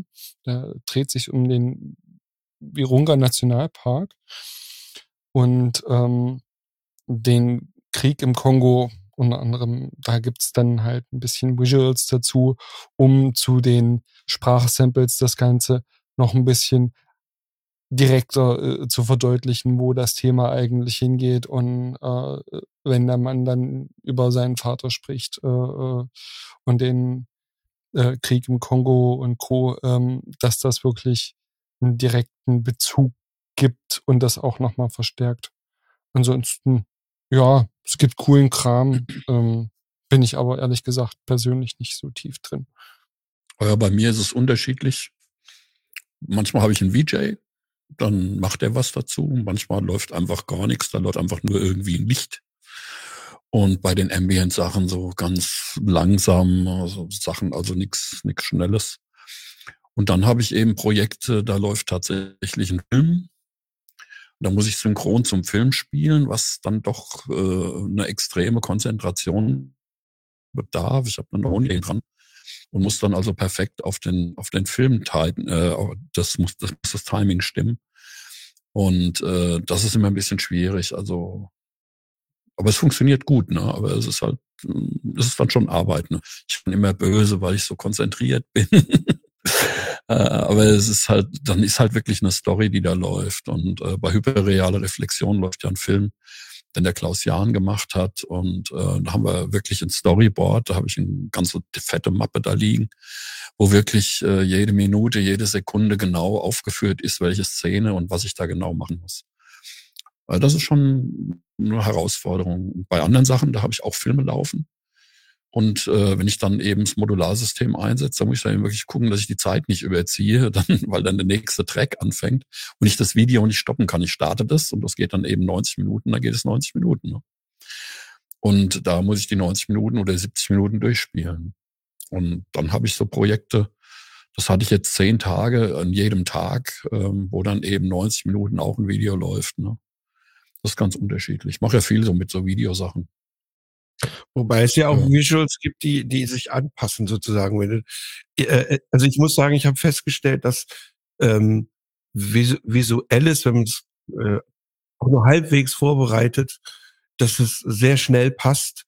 Äh, und wenn du das zur Musik passend machst und zu den Stücken äh, und die Stücke einigermaßen äh, planst, dann kann die, äh, kann das Stück auch sieben Minuten oder fünf Minuten mal sein. Äh, dann ge geht das ja theoretisch auch. Allerdings ein Operator natürlich besser, ne? so mit. Äh, Ja, es ist aber schwierig, wenn du, wenn du einzelne Tracks hast und überziehst halt den einen Track in den anderen rein äh, und das Thema ist ein anderes, das passt nicht. Ja. Ähm, dann, dann muss das schon wirklich dein, dein Songwechsel, der muss dann auch auf diesen Video passen. Also ich es habe ja viele Gigs sonst ge- irgendwie, es nimmt dich sonst nicht so mit. Ne? Aber dann ist es wirklich auf die Sekunde, ne? So wie äh, bei Ja. Tobi wahrscheinlich, äh, der wahrscheinlich genau vorher sagen kann, ey, der nächste Song heißt äh, Smile und ist vier Minuten sechs Mhm. lang. Exakt. Genau. Ist Ja. das so? Ja. Also ich habe ja viele Gigs äh, immer mal schon hinterm Lichtpult gemacht, so über die Jahre. Ähm, und ich weiß nicht, also das ist so, es ist so, ich bin mir nicht sicher, ob man das auf, äh, auf äh, eigene Sets oder ist auf Improvisieren übertragen kann, aber ich habe hinterm Lichtpult läuft man so ein bisschen die Tendenz, zu viel zu machen. Man drückt sich so seine Flash-Buttons zurecht und macht dann quasi, schlägt dann so die Blinder rein, versucht irgendwie rhythmisch was zu machen. Gerade wenn man noch Schlagzeuger ist, hat man einfach auch Taktgefühl. Und ich habe äh, schon diverse grottige Konzerte gesehen, will ich, wo ich mir dachte, eigentlich geiler Gig, geile Bands, ähm, ähm, aber äh, die Moving Heads kreisen jetzt seit drei Songs die gleichen, äh, die gleiche Richtung durch, oder? Da ändert sich praktisch nichts. Du drückst einfach nur deine, deine ACL-Beams durch, oder? Ähm, und da hatte ich alles schon. Also will ich von, von der Disse bis zum, äh, ja, keine Ahnung, 300, äh, Na äh, 3000 Nasen-Gig, ähm, wo du eigentlich denkst, da müsste doch jemand in die Show schon so weit investiert haben. Aber wenn ich dann selbst wieder hinterm Pult stehe, weiß ich halt, okay, ähm, du kommst als Haustechniker irgendwo rein, du musst das jetzt beleuchten, du fällst in diese Automatismen, du fällst in diese Geschichten und ich finde es da schon grauenhaft, wenn irgendwer noch eine Videowand dazu mit hat, die einfach durchläuft. Oder da sind meistens noch am besten noch irgendwelche synchronisierten Visuals. Ähm, da fliegt dir einfach irgend so ein Farbensalat entgegen und das, äh, ich hatte das dann halt bei der Band irgendwann gesagt, nee, das machen wir überhaupt nicht. Ähm, das ganze Pixel-Mapping kommt auf, aus dem Timecode, das ist nichts Neues, also das machen viele auch, aber Da braucht man doch eine KI, oder? Das wäre doch mal was. So eine KI, die da die Visuals macht für einen. Oh Gott, Ja, nicht das aber- böse, böse Thema. Ah. Aber mal Spaß beiseite. Was sagt denn eigentlich unser äh, Geburtstagskind äh, zum Thema Visuals? Äh, großes Thema. Ähm, ich habe ähm, selber nie mit Visuals gearbeitet, weil ich einmal nur kleine Gigs hatte. Ähm, damals so Ende der 90er. Ähm, selber genieße ich das sehr. Ich schaue mir das manchmal auch ganz gerne an, wenn ich in der Disco bin, wenn der ähm, Light-DJ ähm, da rumklimpern ist und ähm, was der da so macht. Das schaue ich mir mal ganz gerne an. Also wie er auf die Tasten drückt und was das für Auswirkungen hat. Da frage ich mich dann, also ich versuche das mal zu verstehen. Ich weiß nicht, ob ihr das auch so kennt, so dieses analytische Denken bei Musik hören oder so weiter. Wenn man dann halt den, den Track auseinander nimmt, also wie hat er das, warum hat er das gemacht und weshalb? Und ähm, das versuche ich dann halt dort auch. Ähm, ja. Ansonsten, ich bin, was Visuals angeht, eigentlich immer mehr so der Genießer wie halt ähm, der Macher. Ich finde, es kann sehr unterhaltsam sein. Das kann zur Show beitragen, aber manchmal ist das auch so, die übertreiben maßlos. Ja, wirklich. Also du hast oder auch diejenigen, es, es gibt so diese Seuche, dass du denkst, ich habe eine Videowand mit, ich habe die Videowand bezahlt. Die muss jetzt was machen. Oder und ich, ich fand das ein sehr schönes Statement von, ich glaube, Christoph Schneider. Äh, das ist der der Licht und und äh, so bisschen Stage Director von Moderat. Und der hat einfach gesagt, nee, wenn wir was dabei haben für drei Songs, dann haben wir es dabei für drei Songs. Dann muss das Ding nicht durchlaufen. Das bezog sich zwar, glaube ich, auf eine andere Show, die er gemacht hat, und äh, aber das, ähm, ich, ich glaube, dass das wirklich so ein, so ein Thema, wo du denkst, ja, jetzt habe ich Visuals mit, ich kann die nicht einfach ausschalten. Doch, äh, also es gibt den, äh, ich weiß gar nicht, wer war das, Porter Robinson, der hatte auf der letzten Tour halt Videowand plus Videofloor. Und es gab einen Moment, da hat er wirklich einfach nur alles ausgemacht, die Visuals sind durchgelaufen, die halbe Show, also im Grunde genommen die ganze Show lang, aber es gibt diesen einen Moment, diese eine Hook, Visuals, Leinwand schwarz und einfach nur Beams. Und das ist der stärkste Moment in der ganzen Show. Weil du einfach mal was völlig Neues siehst. Und ich glaube, das ist halt so ein bisschen der, der Angstmoment, wo du halt wirklich denkst, äh, ja, jetzt, jetzt, jetzt habe ich Visuals, ich muss das wirklich auch machen. Und das ist das, was ich sage. Deswegen gebe ich es bei der Band die Sachen auch aufs Band, weil ich halt sage, da bereue ich es vielleicht selber, so nach dem Motto, ja, jetzt stehen da seit vier Minuten alles auf blau, nix bewegt sich, aber das ist dann halt auch geplant, oder? Und wenn ich da selbst im Pult stehen würde, hätte ich wahrscheinlich noch den Drang, hier noch ein paar ACLs reinzuziehen, hier noch ein bisschen äh, Licht dazuzufügen. Und ich glaube, so ähnlich ist es auch mit Visuals. Also von dem lasse ich ja bewusst die Finger jetzt, zumindest in dem Projekt. Und was Mick gesagt hat vorher mit den, mit den, gib mir zwei Spots und Gutes, das hat, das finde ich auch, also ich finde das auch interessant. Ich habe auch so eine Tüte äh, bei mir zu Hause rumstehen, da sind so fünf oder sechs äh, Flower-Effekte, also so Wassereffekte mit drin, ganz billige Dinger. Kannst du einfach einstecken und dann leuchten die so äh, eine LED-Funzel. Reicht so für ein, keine Ahnung, 200er Raum reichen die noch aus, oder? Und ich habe die auch schon zu Jam Sessions mitgenommen, zusammen mit diesen kleinen Multifunktionslämpchen davon von Aperture, so eigentlich Kameralicht, oder? Und du machst ganz, ganz wenig Stimmung eigentlich. Und das ist, äh, ist ein total anderes Feeling. Ich habe viel mehr eher das Gefühl, dass viele Acts glauben, ab dem Moment, wo sie sich Visuals leisten können, müssen sie jetzt Visual, Visuals sein. Aber dem Moment, wo sie jetzt ein Pixel-Mapping fahren können, muss das ganze Pixel-Mapping eigentlich die ganze Show überlaufen. Ich glaube, das ist dann das Risiko, wo du da läufst du dann auch wirklich wieder Gefahr. Oder gerade halt, wenn du, wie gesagt, als Operator hinterm Pult stehst und so nach dem Motto, ja, jetzt muss ja da vorne irgendwas passieren. Ich muss ja jetzt mit der Musik mitfühlen. Ähm, ja, deswegen mag ich eigentlich so Gigs, wo äh, die Leute am Puls sich eigentlich fast schon zurücklehnen können. Und auch mal ganz bewusst mit dem, mit dem Licht spielen. Ich finde, das ist eigentlich ein gutes Fazit und ein gutes Schlusswort, oder? Mhm. Kann man so sagen? Manchmal ist, manchmal ist weniger mehr, also was es die Stimmung angeht. Naja, zumindestens dann, wenn äh, du so Visuals hast, wo 5000 Mal ein Motorrad äh, von der Klippe fällt oder so. das hatte ich alles schon. Also, und Ich dann, muss da so an Marita Schreck denken. und dann, also ich weiß nicht, äh, da musste ich sehr dran denken, als Tobi das erklärte, ohne zu wissen, was da ist, dass das halt manchmal auch äh, genau der Killer ist, warum man dann sagt, dann, dann lieber auch einfach nur Lampen oder gar kein Licht. Mhm. Aber lass mich mal noch eine kurze Schlussanekdote erzählen. Die geht doch nur zwei, drei Stunden. Ähm, ich hatte mal einen Gig gehabt mit einem Kollegen zusammen bei so einem Altenpflegefachseminar Sommerfest. Und ähm, haben dann halt ein bisschen elektronische Musik gespielt, so ein bisschen Technoid. Und irgendwann mal kam ein Mädel an und sagte zu mir mal, ey, kannst du mal was Bekanntes spielen? Und da ist mir die Kinnlade runtergefallen, weil eigentlich hätte jeder sehen müssen, weil da stand Keyboards und so weiter. Ich war ja kein DJ, ich war ja Live-Musiker. Und ähm, das war schon geil gewesen, wie die dran kam, so, so richtig so zurechtgemacht, so eine, so eine blonde Tiffy. Und meinte so, ey, kannst du mal was Bekanntes spielen? Ja, das war so die.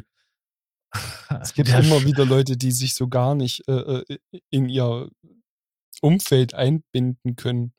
Ja, aber es Ich war habe so das, glaube ich, letztens auch äh, äh, mal erzählt. Ich habe letztens einen DJ-Gig gehabt, da kam eine an, die ist mir eine Dreiviertelstunde vorher, bevor ich im Club war und aufgelegt habe, noch über den Weg gerannt äh, bei mir an der Parallelstraße. Und äh, ist, die habe ich fast über den Haufen gerannt und dann steht die da am DJ-Pult, lustigerweise. Ja, kannst du mal ein bisschen weniger Nebel machen? Die Leute beschweren sich schon. Hä? Ja, wir sind in einer Disco. Also, äh, es war nicht, nicht schlimm. Also, man hat noch alles gesehen und war alles human. Also, ja, es gibt, gibt so Leute. Mhm. Aber das, was du erzählst, ich glaube, das haben wir alle schon Ja, mal klar. Ich bin mir ganz sicher. So hier äh, bis bis hin zu boah, dein Mischpult rockt aber oder aber was kostet denn dieses Gerät oder so, dass die äh, irgendwie überhaupt gar nicht merken, dass du jetzt gerade äh, entschuldige, ich spiel gerade, du kannst nachher Mhm. gerne kommen. Ich zeig dir, das- ich mache das wirklich gerne, ist kein kein Problem. Äh, Das Live-Setup, hin das war aber bestimmt teuer. Mhm. Hast zu- du keine Angst vor Elektrosmog? Wobei in der Zeit passiert mir das nicht. Das war eher so in der früheren Zeit. Da ist das mehr passiert. Der Bernie äh, äh, ähm, ist still, gemutet. Der Bernie ist gemutet. Bernie. Ähm, das M. Bernie einfach auf M drücken. Einfach M. Ja, Ah, jetzt mhm. geht. Versuch. Ja, jetzt bin ich wieder da. Ähm, auch schon äh, äh, Techno abgerockt, ja, und da kommt dann so ein Mail und sagt, hey, mach mal 21 Zentimeter. und ich, hä, was will die? Und äh, wir hatten überhaupt keinen Plattenspieler auf der Bühne, ja. Das war abgefahren. Nee, den kann ich nicht bringen. Nee. Mir fallen ja so viele schlüpfrige Witze dazu ein, aber das lassen wir jetzt lieber. Ich wollte auch, ich hab's gerade auf der Zunge gehabt. Ich hab Wir wollen ja jugendfrei bleiben.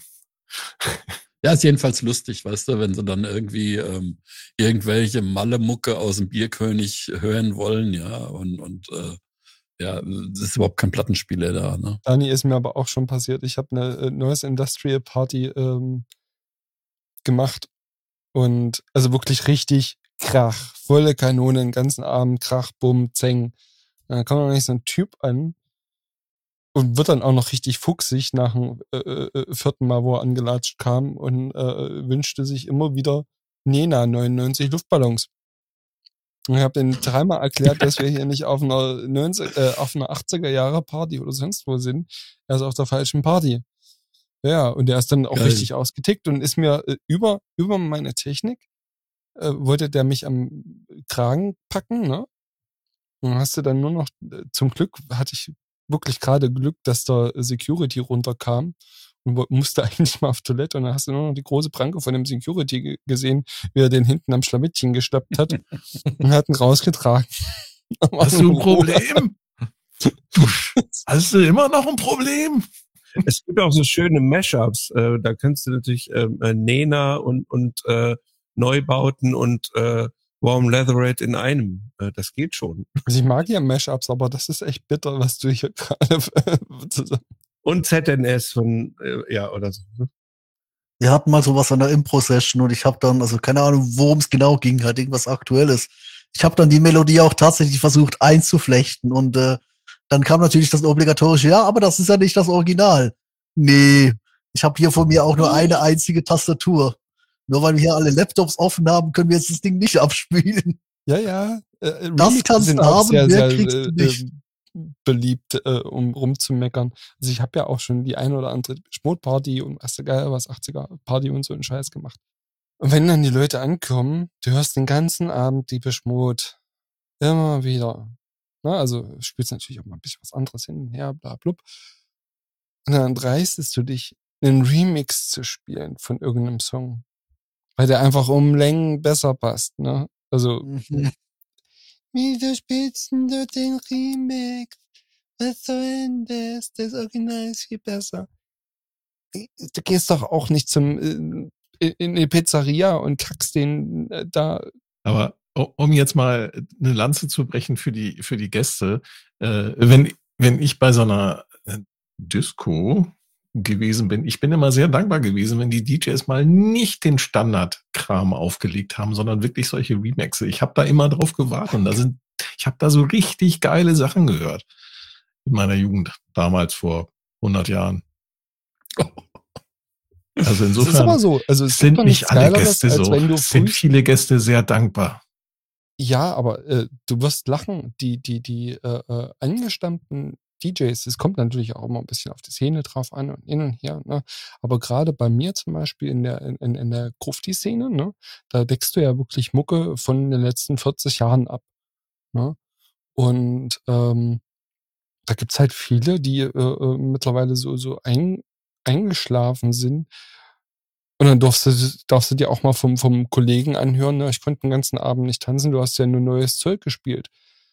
Und ich entgegne dann immer, ja, aber das ist genau mein, mein Plan. Ich will, dass die Leute mit einem geilen Feeling rausgehen und die Sachen, die sie kennen und mit was Neuem, weil es gibt nichts Schöneres, als wenn du, das kennt, glaube ich, jeder, alle nicken sie gerade, wenn du frühs aus dem Club gehst, die Sonne geht auf und du latsch nach Hause und denkst, oh geil, ich muss erst mal gucken, was das für ein Song war oder äh, ich habe Genau. ein gutes Gefühl, weil, ich- Ganz weil ich was genau, Neues ja. mitgenommen Mhm. habe. Damit meine ich jetzt nicht jemanden, den du da aufgerissen hast oder sowas, sondern tatsächlich äh, mu- musiktechnisch, weil das hä- hält und bringt neue Leute in die Clubs, beziehungsweise natürlich auch auf, auf die Konzerte. Ne? Also ähm, da, wo ich gewohnt habe, da waren die coolsten Stücke, die sozusagen äh, direkt nach dem Aufmachen äh, und war dann auch immer gerne, ich, ich mochte das alleine auch mal auf, äh, auf der Tanzfläche zu haben oder sowas. Da waren die experimentelleren und die abgefahreneren Sachen. Das war wirklich für mich ein sehr wichtiges. Da waren noch nicht so viele Leute da, da hat man sich's noch getraut, ne? Da ja, war noch weniger los. Da hat man dann gesagt, ah, da können wir auch mal was Experimentelles machen. Ne? Neue Sachen oder auch von Bands, die man eigentlich kennt, äh, die eher abgefahrenere Sachen äh, gespielt. Und das fand ich äh, natürlich toll. Aber ich finde es auch sehr unterschiedlich, ob ein DJ hat auflegt, der das versteht, was er da macht. Und also die, diese Menschen, die dort sind, versteht äh, ob da Live-Musik ist, weil das natürlich was anderes ist. Wobei, also sag ich mal, man kann auch an der Sprache erkennen, was die meinen, wenn du zum Beispiel deine Band spielst und dann sagt einer, naja, der DJ ist ganz gut, aber der, der Gesang ist scheiße, dann weißt du, aha, okay, der Typ, die, äh, das ist ja dann verwertbar sogar, dann, wenn, wenn das so wäre. Und dann kann man sagen, okay, die Musik war in Ordnung und äh, der Gesang halt nicht äh, und, und oder auch überhaupt, dass sie verstehen, was da läuft. Man sollte ja auch nicht immer die Leute beschuldigen, sondern auch gucken, ob das, was man selber macht, äh, cool ist, außer jemand fragt auf einer Drum and Bass Party nach Grönemeyer. Dann finde ich es auch in Ordnung. Der ist gut, oh. ja. Yeah. Äh, habt ihr das auch mittlerweile festgestellt, dass immer weniger Leute zu Konzerten gehen? Ja, ja, leider ja. Es ist Dass die Leute so träge geworden sind und lieber vorm Fernseher oder im Internet gucken, oder? Es ist schon luftiger geworden. Ich habe aber eher den Eindruck, dass sich ganz viele Konzerte einfach überlagern. Und äh, du entweder um den ganzen Nachholbums irgendwie dreimal die Woche auf ein Konzert gehen musst und das finanziell einfach teilweise fast nicht mehr drin liegt. Äh, ich glaube vor allem die kleinen, die kleinen Gigs, die leiden gerade richtig hart.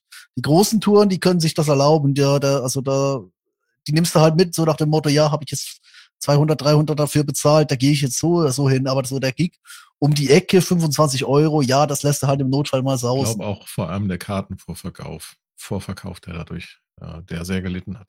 Man muss auch sagen, dass die Preise für Konzerte ja. über die zwei Jahre massiv angestiegen sind. Ich habe jetzt äh, bei dem letzten, wo ich war, äh, das hat 25 Euro und habe ich gedacht, Gott, ist das billig.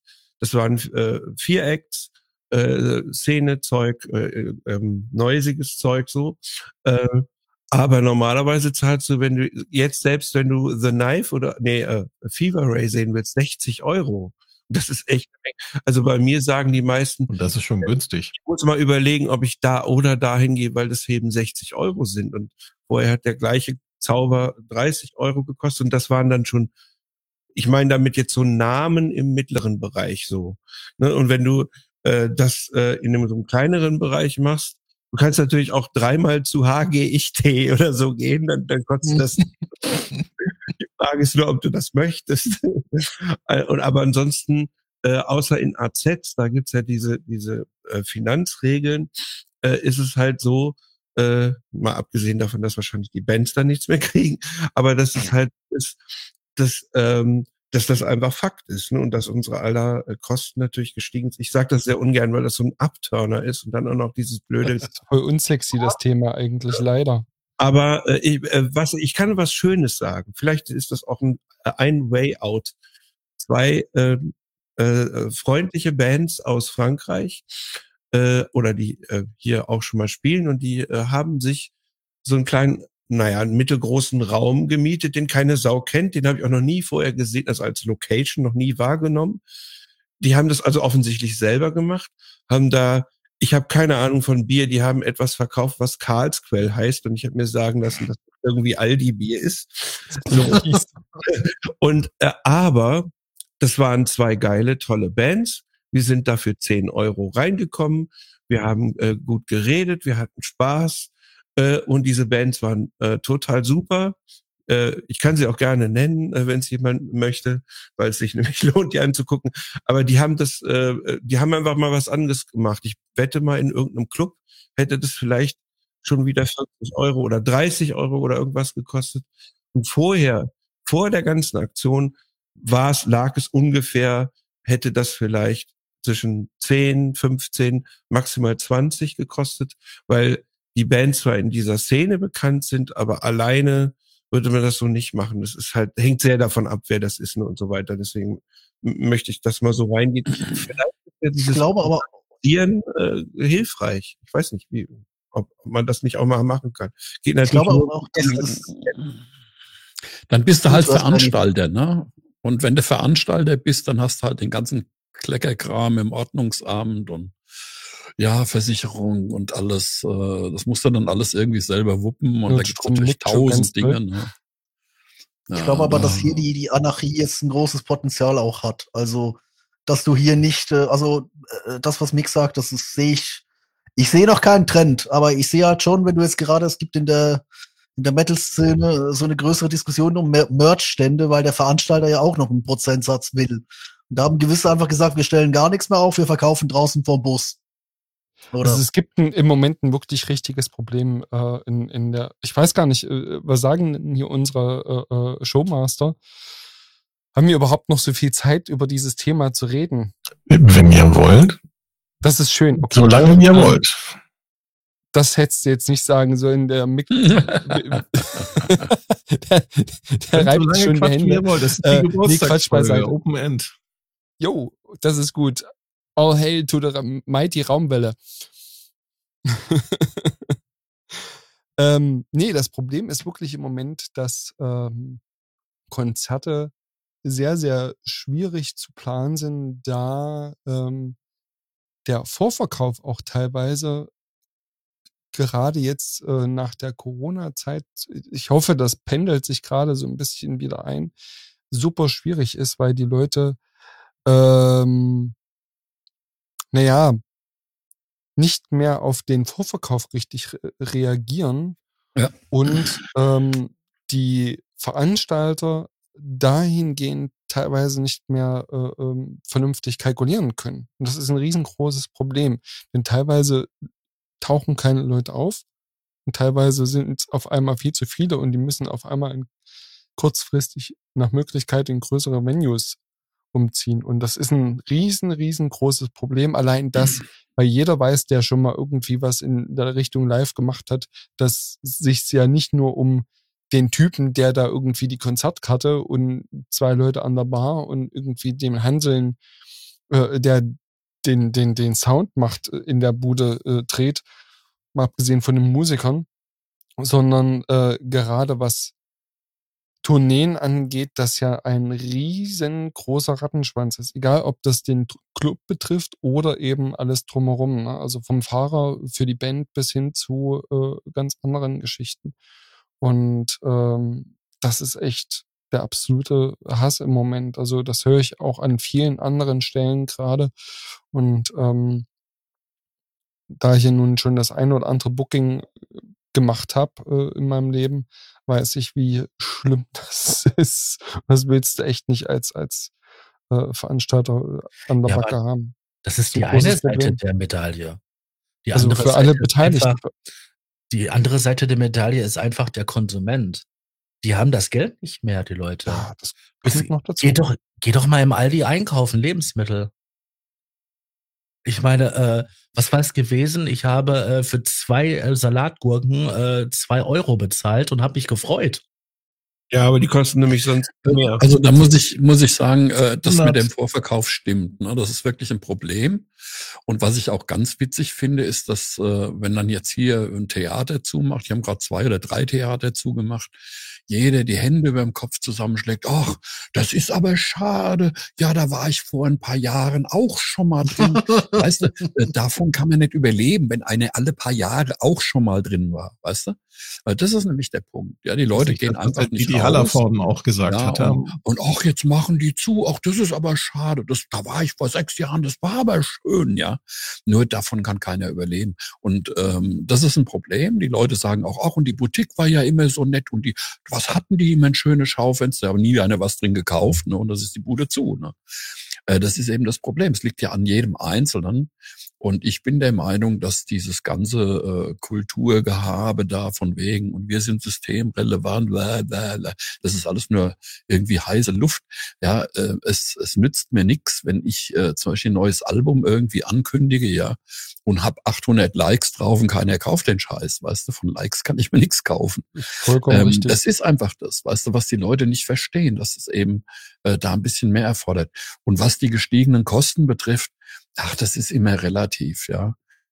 Ähm, man muss eben Sachen kaufen, wenn sie eben wachsen, ja. Und äh, gerade vorhin waren wir einkaufen und äh, Brokkoli, ja, kostet fast nix. Äh, Fenchel, ja, das Kilo 59 Cent, 59 Cent ein ganzes Kilo. Wir hatten gestern Fenchelsalat, ja, das war ein Fenchel und zwei Orangen, das hat fast nichts gekostet. Und da sind zwei Leute satt geworden. Da musst du immer gucken, was du kaufst. Und wir kaufen die Sachen nicht mal im Supermarkt, sondern beim Bauern, wo sowieso alles noch irgendwie ja, aber äh, direkt äh, ähm, aus dem Garten kommt. Ähm, Also das wir merken das schon krass. Also gerade was, was, was äh, Obst und, und, und ja, du musst jetzt auch Gemüse keine Erdbeeren essen oder Äpfel aus Peru, weißt du? Du musst eben das essen, Nee, was nee, aber wir haben wächst, zum ja. Beispiel zwei äh, äh, Kaninchen und äh, die brauchen auch im Winter äh, äh, frisches Grünzeug, sprich dann halt Mhm. Salat und Co. Und äh, das geht ja wirklich, wie es vorhin schon gesagt wurde, äh, bis dahin, dass die, die Gurke mittlerweile äh, fast zwei Euro kostet. Ne? Ja, dann nimmst du halt, schmeißt du dir ein paar Pastinaken hin. Die kosten nämlich im Moment auch nichts, ne? Ja, ja, ich Ähm, weiß schon, wie das äh, äh, funktioniert. Also so ist es nicht, aber äh, ähm, ist trotzdem für äh, viele, also der, der Druck mittlerweile ist schon sehr, sehr hoch. Also das kann, Also ich, kann man ich sehe das bei uns in der Gesellschaft, dass gerade die Leute, die wenig Geld haben, die lassen einmal am Abend einen Pizzaboten oder einen Döner kommen, ja, und hängen eine Liter Flasche Cola und zahlen dann nein, 15 nein, nein, Euro. nein, nein, ver- ver- Das ist also hier so üblich, also, ja. Ähm, Also bei uns ziehst du ja nur noch Pizzadienste und, und, und, und Hähnchen und Inder und so, die fahren ja alle hier im Auto rum. Ähm, und, und da kocht ja keiner mehr selber, Also ich obwohl wir hier fünf Bauern vor der Tür haben. ganz ehrlich, im Moment, ich bin ja jetzt gerade in der äh, schönen Situation, dass ich jetzt äh, eine, um, äh, eine, Weiterbildung mache. Das heißt, ich habe im Moment gerade nicht so viel Geld. Äh, also ich bestelle das Butter Curry nicht mehr bei unserem Inder, weil das mittlerweile nämlich 12 Euro kostet. Das mache ich mittlerweile selber.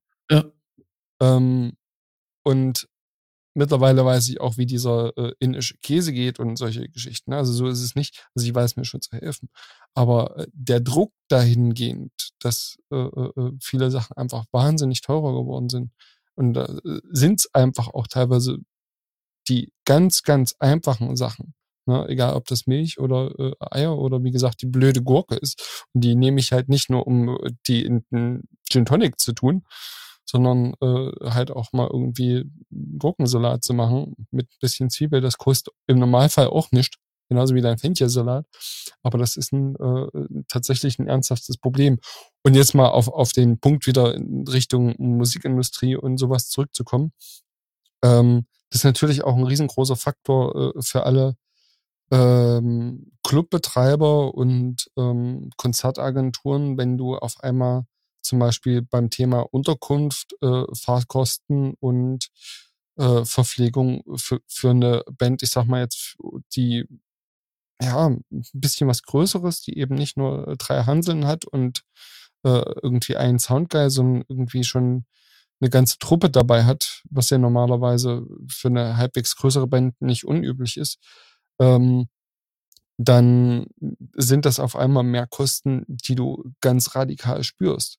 Ja, Aber natürlich ist, ist ein, das, die, die Kehrseite auch wieder dahin, äh, was, was Ticketmaster und Co. im Moment äh, Zeit, beziehungsweise seit Jahren abziehen, was äh, eben Mogulator auch gesagt hat, äh, dass die mittlerweile mit Preisen einfach auch spekulieren und sagen, ja, also wenn die Karte halt 300 Euro für Deepish Mode kostet, dann ist das halt so. Die Leute zahlen das ja. Ja, musst du ja nicht zahlen hin, die das. ja. Weil du immer ein paar äh, äh, äh, Leute hast, die sich nicht drum kümmern müssen, ob das Ding jetzt nur 100 Euro oder 300 Euro oder die Karte 50 Euro oder äh, äh, ähm, 80 Euro kostet. Denen ist das egal.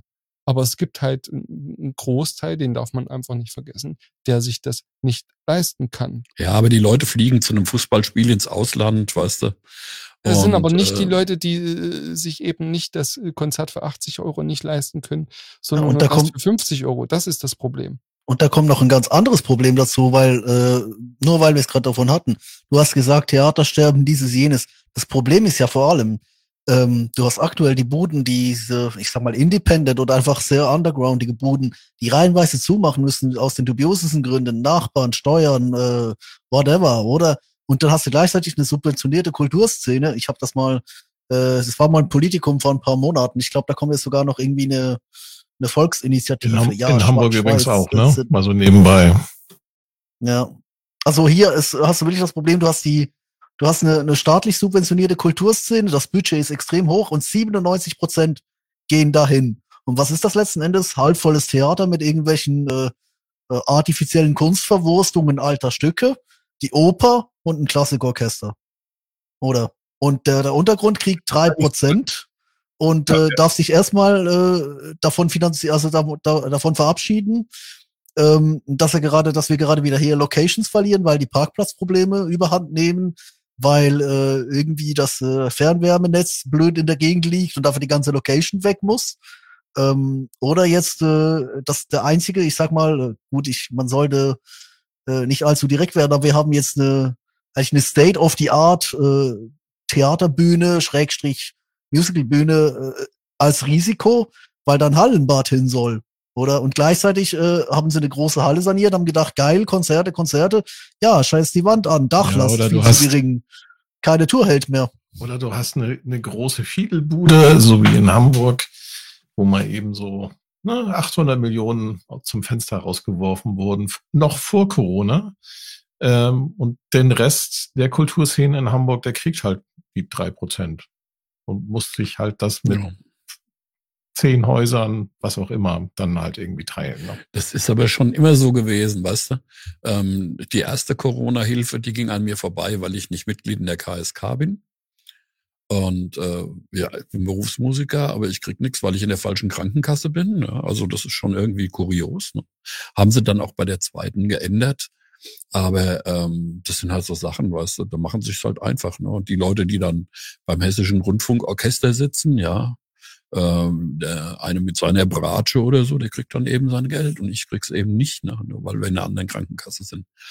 Das sind halt so Sachen, die ich auch nicht nachvollziehen Dass wir kann. uns nicht gegenseitig ausspielen als Musiker, das finde ich persönlich total wichtig. Weil Richtig. Ja, äh, wahrscheinlich, weil das, äh, was du äh, eben meintest, äh, wahrscheinlich die Elfi. Äh, und es gibt da auch Stücke, die tatsächlich sonst nicht aufgeführt. Also das ist nicht die kleine Nachtmusik hoch 10 immer mal oder so, was es auch, auch äh, Plätze gibt. Und ich bin sehr froh, wenn es mal irgendwo neue Musik, also im Stile von neue Musik, also nicht einfach nur neue Musik, sondern neuartige Musik aus dieser Also akademischen. keine klassische Musik meinst du? Ja, ja, also hat so- ja auch schon TD gespielt und was weiß ich für alles. Ja. auch bekannt als Hurz, nein, das vielleicht nicht. Aber äh, das ist halt vielleicht die Frage, ob man, das ist, das sind Leute, die es auch äh, gleichzeitig schwer und leicht gleichzeitig haben. Da gibt es andere Probleme, dass wer wann wo spielt und wie lange, dann aber auf super äh, tollem Equipment. Äh, Ja, aber guck mal, wir hatten, nicht mal doch. Deswegen äh, muss man da ein bisschen aufpassen mit diesem Also, wer wohin.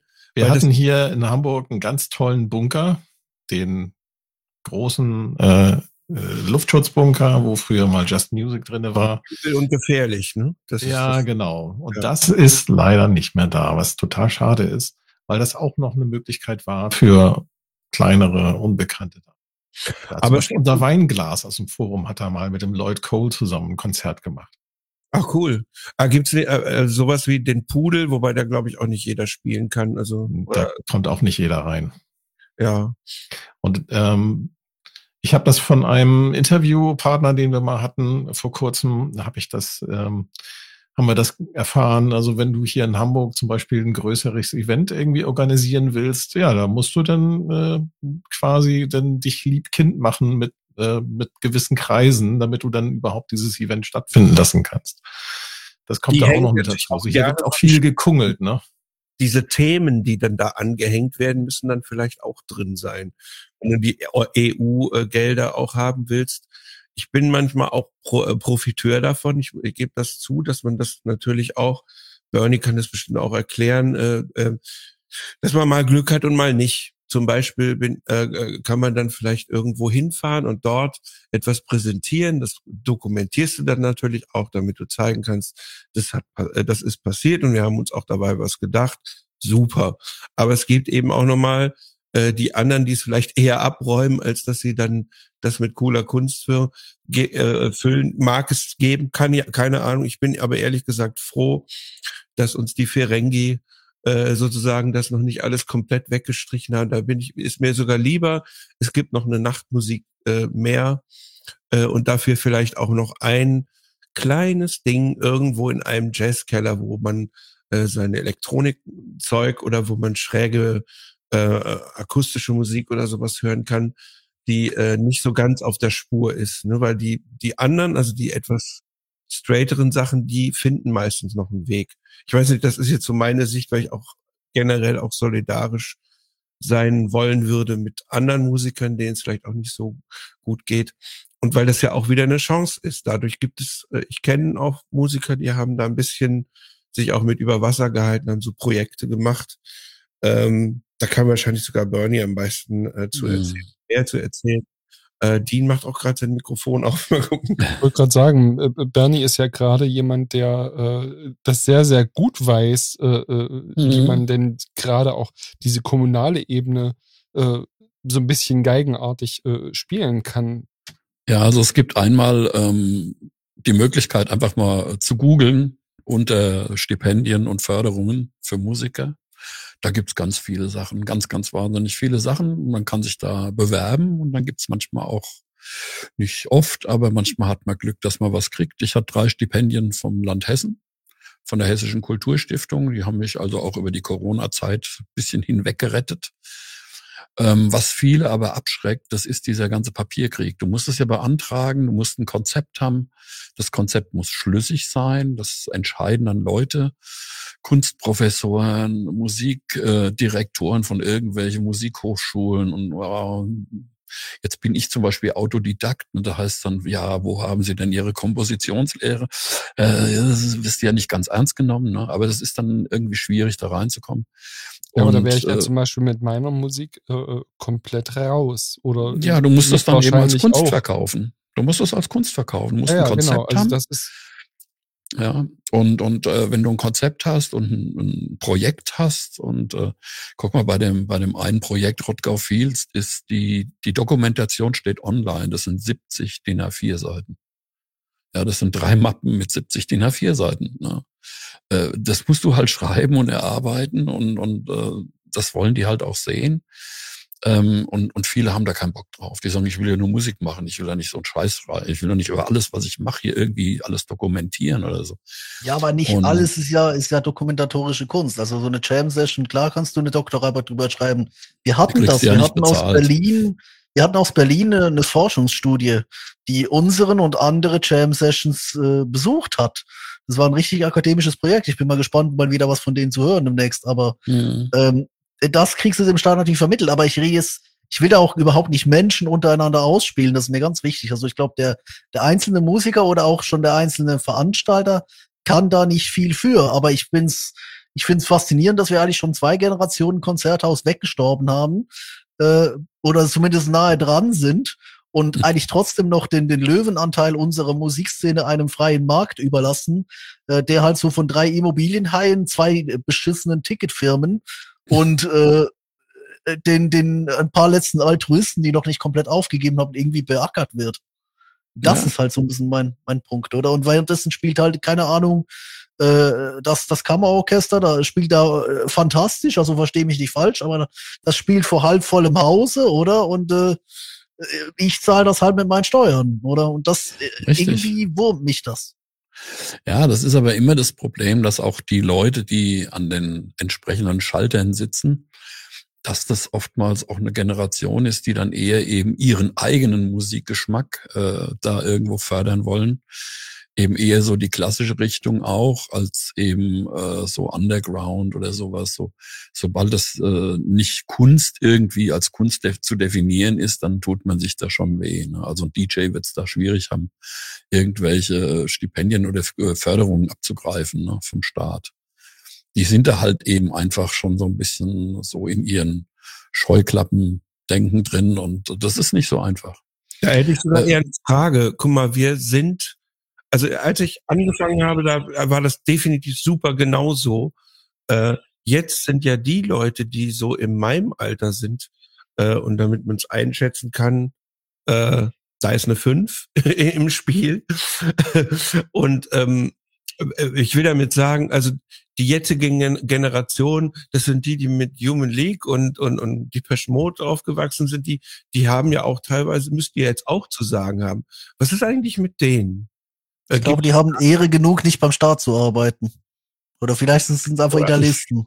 Da brauchen wir vielleicht eine opportunere Generation dafür. Du, du unterschätzt ja, so Arte oder so, wie so, äh, also klar, die Mode Konzert gibt's da tatsächlich mittlerweile auch. Und sogar die Rock Hall of Fame erkennt jetzt an, dass das Musik ist. Das hat jetzt ja. äh, 40, 50 Jahre gedauert. In Ordnung. Aber jetzt äh, hat Tobi zum Beispiel vorhin von Moderat gesprochen und so viele coole, tolle Elektro-Acts oder weiß ich nicht, so Typen wie James Blake, die bisschen Neues und eine, eine abgefahrene Stimme haben und äh, also die auch was zu sagen haben, die auch wirklich mit Elektronik umgehen können. Äh, ihr, ihr, es gibt so viel. Äh, tolle Sachen. Wieso findet das, also eigentlich müsste das doch auch mehr stattfinden als, ähm, weil, sag ich mal so, wenn du die Leute so fragst, was hört ihr für, für Musik? Oder wenn man das früher bei Last FM oder so abgerufen hat, da hat niemand Mainstream-Pop gehört, sondern die haben alle Radiohead und, und, und also so Indie-Zeug gehört, was einfach gerade spannend war.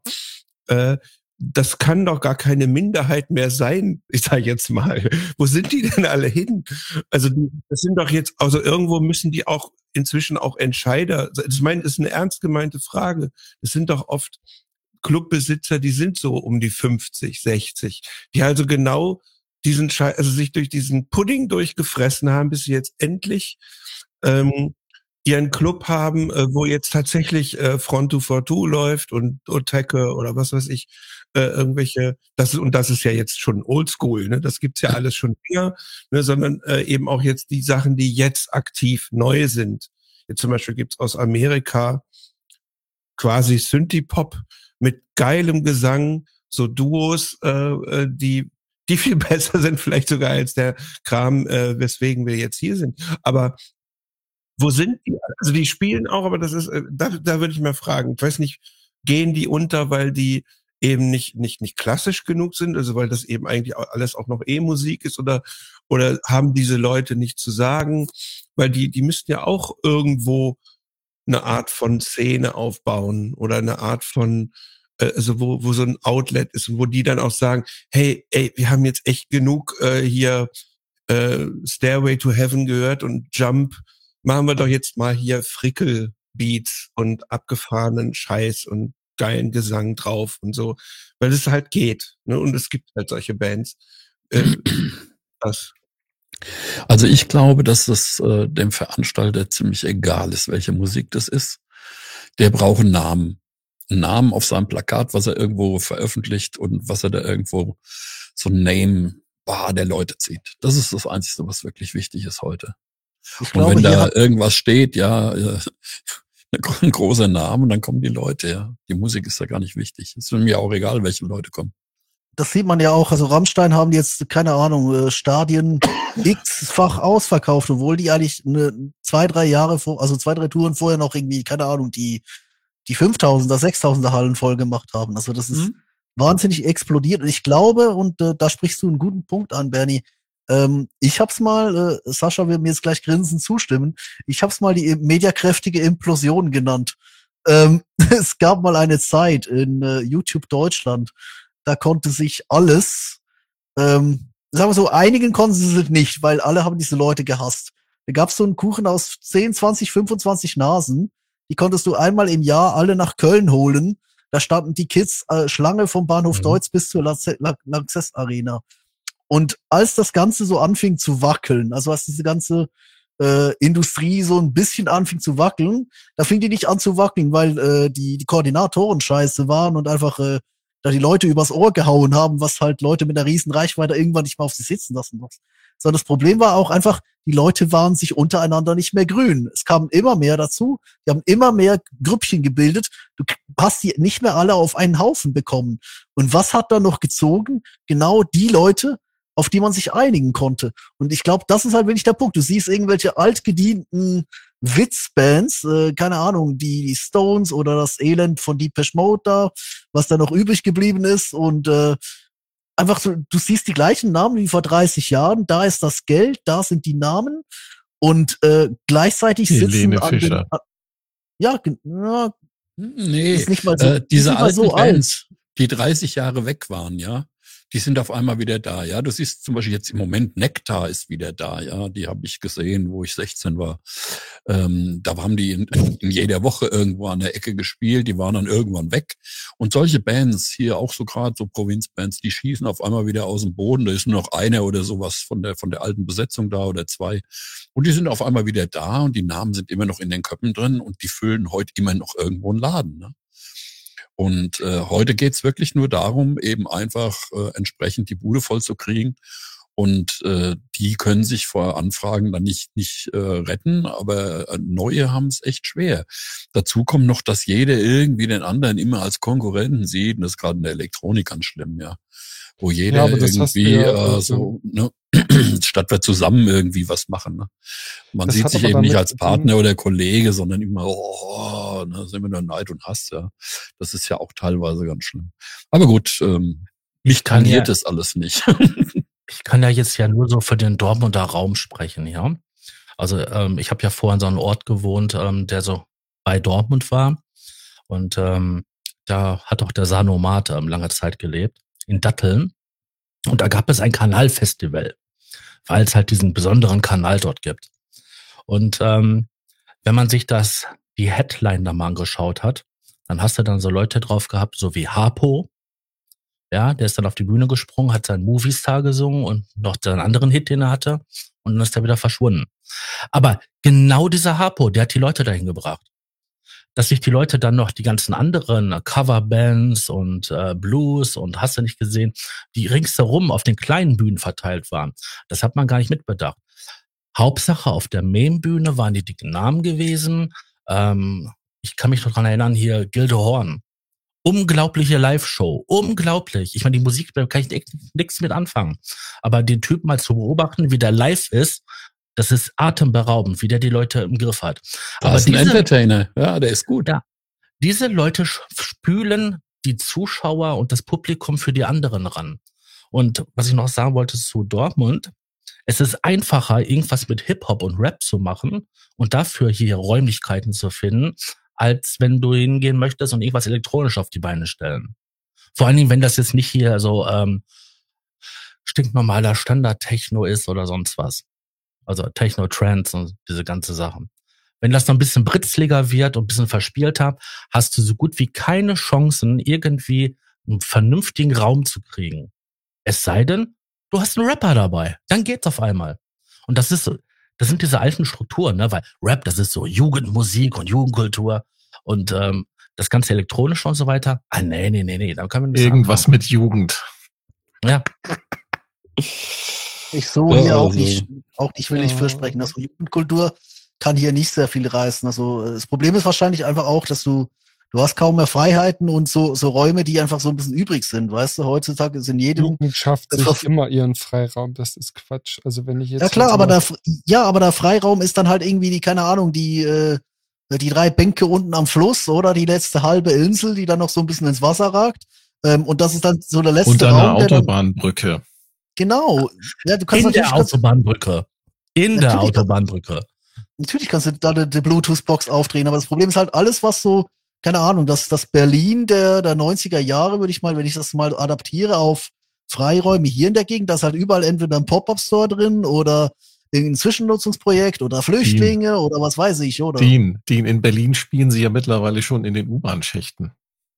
Ich weiß Die schon, was Leute. meint, aber das ist, ist ähm, das, das so ein völlig zu äh, ähm, so, so, so runterzureden. Also die Jugend findet schon ihren Punkt, dass das natürlich alles mittlerweile viel, viel schwieriger geworden ist, wie zum Beispiel, es gibt kaum noch vernünftige Jugendclubs, wo du was machen kannst. Es gibt kaum noch äh, äh, AJZs und Co.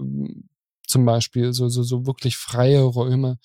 Das ist natürlich schwieriger, weil diese ganze Gesellschaft und natürlich auch der ganze Veranstaltungsbereich an vielen Stellen einfach viel, viel mehr konzentrierter auf diese, also in, viel mehr auf das kapitalistische Schweinesystem sozusagen äh, äh, reagieren muss, weil ja alle überleben muss müssen, ähm, konzentriert ist.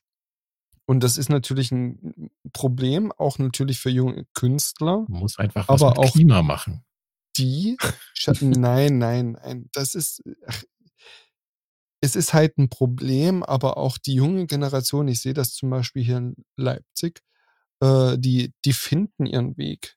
Die machen da auch gewisse Sachen. Also wenn ich mich manchmal mit, äh, ich sag mal jetzt so den, den Anfangs 20-Jährigen unterhalte und so, äh, die erzählen mir manchmal von Clubs, da habe hab ich mein Leben noch nicht davon gehört. Eigentlich ist das doch cool. Also ich finde so soll es ja auch sein. Also du sollst ja auch eine gewisse Abgrenzung zum, zum äh, Alter haben, weil die sollen ihren eigenen Kram machen.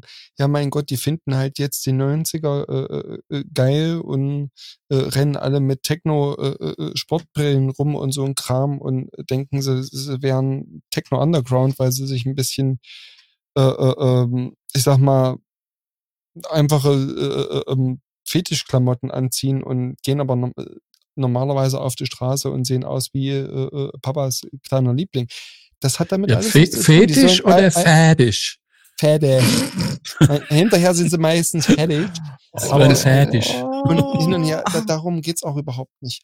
Die sollen ihren Kram machen. Ich habe damals auch, ich mochte damals auch Rockabilly zum Beispiel. Das ist überhaupt nicht meine Ära. Ne? Also Ber- Bernie, äh, da kannst du vielleicht noch halbwegs mitreden. Aber Nee. selbst für dich ist das schon ein bisschen äh, äh, vor- 19 vorm Krieg. Von Äh. daher, ähm, die sollen mal alle ihren Kram machen. Das wird schon kommen. Vieles der jungen Generation finde ich auch nicht prickelnd. Die machen ihr Ding und wir Alten können, und das sage ich mit 37, äh, wir können einfach nur mit dem Kopf schütteln. Entweder es fällt mal was Cooles bei rum. Gibt ja auch immer wieder Künstler, die jung sind und äh, wirklich coolen Scheiß machen. Ja. Auch für uns adaptierbar. Und ähm, oder auch Das Schwierige sind immer die Locations, ne? ja, Weil natürlich. ähm, und das du kriegst natürlich von der Stadt keine Location, wenn du kein eingetragener Verein bist und das so. Das ja, das ist dann immer schwierig wegen der Haftungsfrage. Keiner will irgendwie Verantwortung übernehmen. Das ist auch bei uns schon Und das vor größte 20 Problem, Jahren ein Problem gewesen, was? Genau. Das größte Und- Problem, Bernie, äh, dabei ist tatsächlich äh, nicht nur in der Stadt, das größere Problem ist auf dem Land. Ich Ah, finde kaum mehr Partys, also ich war ja nun wirklich jahrelang im, im, im Großhandel unterwegs und war jeden Tag wirklich in einer anderen Stadt in Mitteldeutschland unterwegs. Und du siehst kaum mehr richtige andere Partys außer mal eine Kirmes. Also das ist sowas wie Oktoberfest für die Leute, die das nicht kennen. Ähm, also so diese rundgelutschten, typischen Für Partys die norddeutschen Jahrmarkt. find, findest du immer hier so eine blöde Ü30-Party oder mittlerweile sind es ja Ü40-Partys und äh, natürlich das normale Dorffest und so ein Scheiß. Dieselben Leute. Partys unter 100. Aber Ja, dass du ja. irgendwo eine, eine, eine Rockparty oder so eine Alternative-Party auf dem Land siehst oder sowas, ist super äh, selten geworden. Und das ist ein großes Problem. Das betrifft natürlich dann auch äh, nochmal das Thema Demokratie, weil natürlich dann auch, da kommen wir wieder ins Politische, so weit will ich gar nicht gehen. Aber das Problem ist tatsächlich, dass an vielen Stellen heutzutage die Jugend und gerade jetzt nach Corona aktiv ausgegrenzt, ausgegrenzt wird. Und es werden keine Anreize und es werden keine Alternativen geschaffen. Und hm, Meinst doch- super. Guck dir doch mal die. Also jungen wenn du Leute an. Bitte? Ja, wenn ich die Leute sehe, äh, du, ähm, die haben da auch überhaupt kein Interesse. Ja. Woher soll es denn kommen? Die, die sitzen da, Woher haben ihr kommen? Handy, ja, die sitzen teilweise zusammen, statt sich zu unterhalten und jeder hat sein Handy vor der Nase. Und, und das ist eine ganz andere Generation. Also irgendwie sind Ja. die eher am Zocken, am das machen, das machen. Ich Gut, manch einer macht doch Sport oder so. Mhm. Aber so wirklich rausgehen und Party feiern. Hm, das ist boah, nicht so. Ist eigentlich Da- gar nicht ich glaube, da Ja. sind wir in einer Diskussion, wo wir auch nochmal über die letzten, über die letzten zwei Jahre reden, äh, letzten drei Jahre reden müssen, Mhm. was hier auch an Maßnahmen Nee, stattgefunden nee, hat, was nee, auch nee, nee, psychologische Schäden hinterlassen Ja, hat. Ich merke natürlich, Das ja bei das- meinen eigenen Kindern. Also das, jeder, der das- irgendwie was ein bisschen mit jüngeren Leuten zu tun hat, ernsthaft, äh, äh, wird merken, also die Generation, die jetzt gerade groß wird, also ich habe das damals bei mir gesehen, ich bin äh, so mit einer der ersten Generationen gewesen, die wirklich groß geworden ist mit dem Gedanken, scheiße, was machst du dann irgendwann mal, ne? Weil du irgendwie mit dem Mhm. Gedanken groß geworden bist, äh, du gehst nicht in die Lehre und dann hast du einen festen Job für immer. Äh, das kennen andere Generationen noch ganz anders, sondern ich bin damals aus der Schule gekommen, wo es überhaupt keine Lehrstellen gab. Ne? Also wo sie wirklich ungelogen für, für einen, für einen äh, mal eine Maurer, ganz Ja. kurz, für einen Ja. Maurer wirklich ein Abitur wollten. Und ähm, jetzt hast du natürlich eine ganz andere äh, Situation, aber du hast diese Anreize, das Ganze drumherum hast du nicht mehr. Und dieses weggesperrte, äh, die, diese weggesperrte äh, äh, ähm, Generation, die ja auch teilweise heutzutage von ihren Eltern mittlerweile so bemuttert werden, dass sie sich gar nichts mehr trauen oder dann komplett über die äh, Stränge schlagen.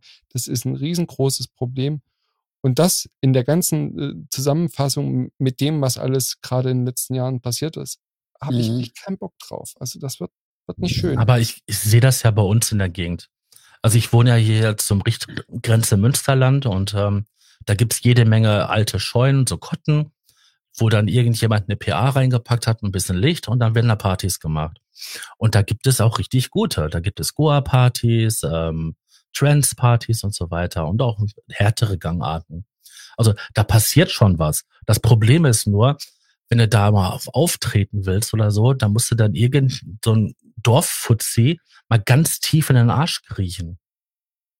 Oder halt Du kriegst es gar nicht mit, wenn da was passiert, wahrscheinlich. Genau, Da Das sind dann an. irgendwelche kleinen ähm, Chats oder irgendwelche Ja. Gruppen, irgendein Subreddit Mhm. oder so. Das, da wird sich verabredet.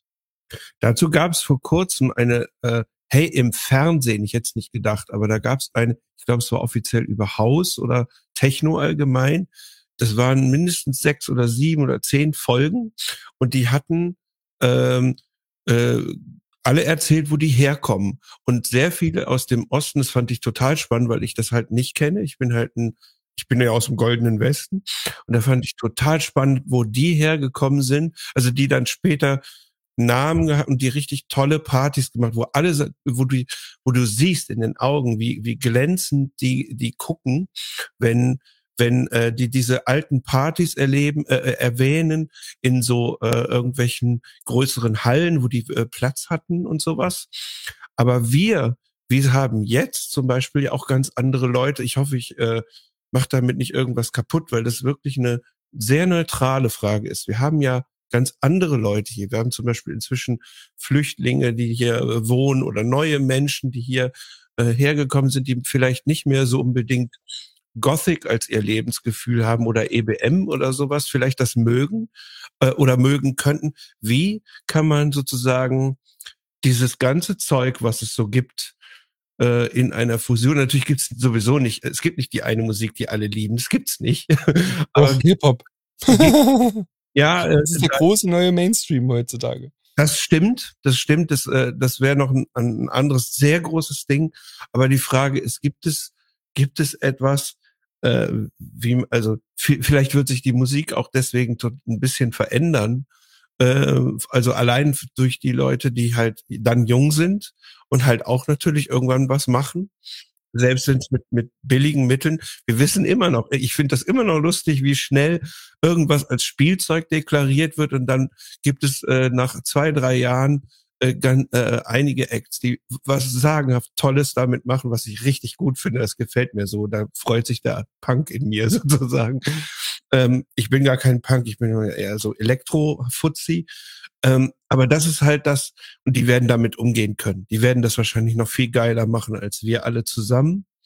Deswegen, aber ich finde es schon interessant, was macht das äh, mit diesen Leuten, ob es bestimmte Musikrichtungen vielleicht auch nicht mehr so gut geben wird oder sich die irgendwie wandeln äh, werden mit mit diesen neuen Leuten, die da sind und die die ähm, vielleicht ähm, gibt es auch etwas, was man machen könnte, wo äh, also, also dass man sie einlädt, weil äh, sag ich mal, wenn man so fragt, ja, was bist denn du für einer? Und siehst du so einen EBM-Typen, dann sagt dir der vielleicht, du bist wahrscheinlich ein Nazi oder sowas. Oder irgendein, was weiß ich. Ich sage es mal, ich will das wirklich in ganz unpolitischer Weise sagen. Ich will das überhaupt nicht einordnen, aber aus der eigenen Herkunft sozusagen äh, ähm, Gothic-Szene oder sowas äh, oder Elektronik, äh, wilde Elektronik. Vielleicht kommt man da ja auch irgendwie hin. Vielleicht, also ich sehe das auch als Chance, aber ich würde mich sehr interessieren, was ihr da so denkt wie äh, über sowas. Also sind das eher ist das die neue Konkurrenz oder sind die die Jugend die Konkurrenz oder sind die eigentlich cool oder sind äh, oder ist es irgendwo dazwischen, weil vielleicht die eigene Musik ein bisschen untergeht oder was ganz anderes zum Beispiel kultureller Reichtum, der dann vielleicht kommt, wenn nicht jemand erzählt, dass das irgendwie nicht geht oder so. Äh, das würde mich mal einfach dieser ganze Bereich, weil das relativ selten angesprochen wird. Vielleicht bin ich da auch allein, aber ich finde es mal interessant. Äh, ich habe neben mir eine Wohnung, die ist an, ich weiß nicht, an wen die vermietet ist, weil manchmal geht die Tür auf und dann kommen da 20 Leute raus. Und die Wohnung ist kleiner wie meine, ne? Also, also ähm, da stehen, das da, ist WG-Party, das ist gut. Da stehen auf jeden Fall mal Autos halt aus Kreuz und Quer ähm, irgendwie Osteuropa ähm, vor der Tür. Und ich muss sagen, das, was ich dort an Musik höre, das ist stellenweise richtig interessant. Das ist zwar jetzt nicht mein Geschmack, aber da sind neu, für mich neuartige ähm, Harmonien drin, ne? die ich hier nicht kenne. Und auch beim Gesang sind da ähm, Linien drinne, die ich halt so nicht kenne. Und da muss ich manchmal sagen, da sitze ich halt hier bei mir im Wohnzimmer und lausche der Musik im anderen Raum, also in der anderen Wohnung. Und äh, das ist spannend. Klingt gut. Ich bin auch großer ja. Fan vom, vom türkischen Hip-Hop mit diesen krummen Taktarten, der bei mir in der Dönerbude läuft. Also. Ja, zum Beispiel. Vielleicht noch. Ist, obwohl das, äh, also es gibt natürlich auch türkische Popmusik, äh, also so vor allen Dingen mit diesem. Das ist schlimm. Mit diesem Goof. Äh, aber, aber ich meine jetzt natürlich auch so einfach Leute, die was selber was machen wollen. Ne? Die, also es äh, gab bei es gab bei Pitchfork neulich anlässlich dieses äh, wie mache ich eine Kartonfigur, also einen Pappaufsteller zum Popstar äh, Releases äh, von, von Harry Styles. Äh, Gab es diesen, in meinen Augen, sehr passenden Artikel, der gemeint hat, Popmusik heutzutage findet vertikal statt.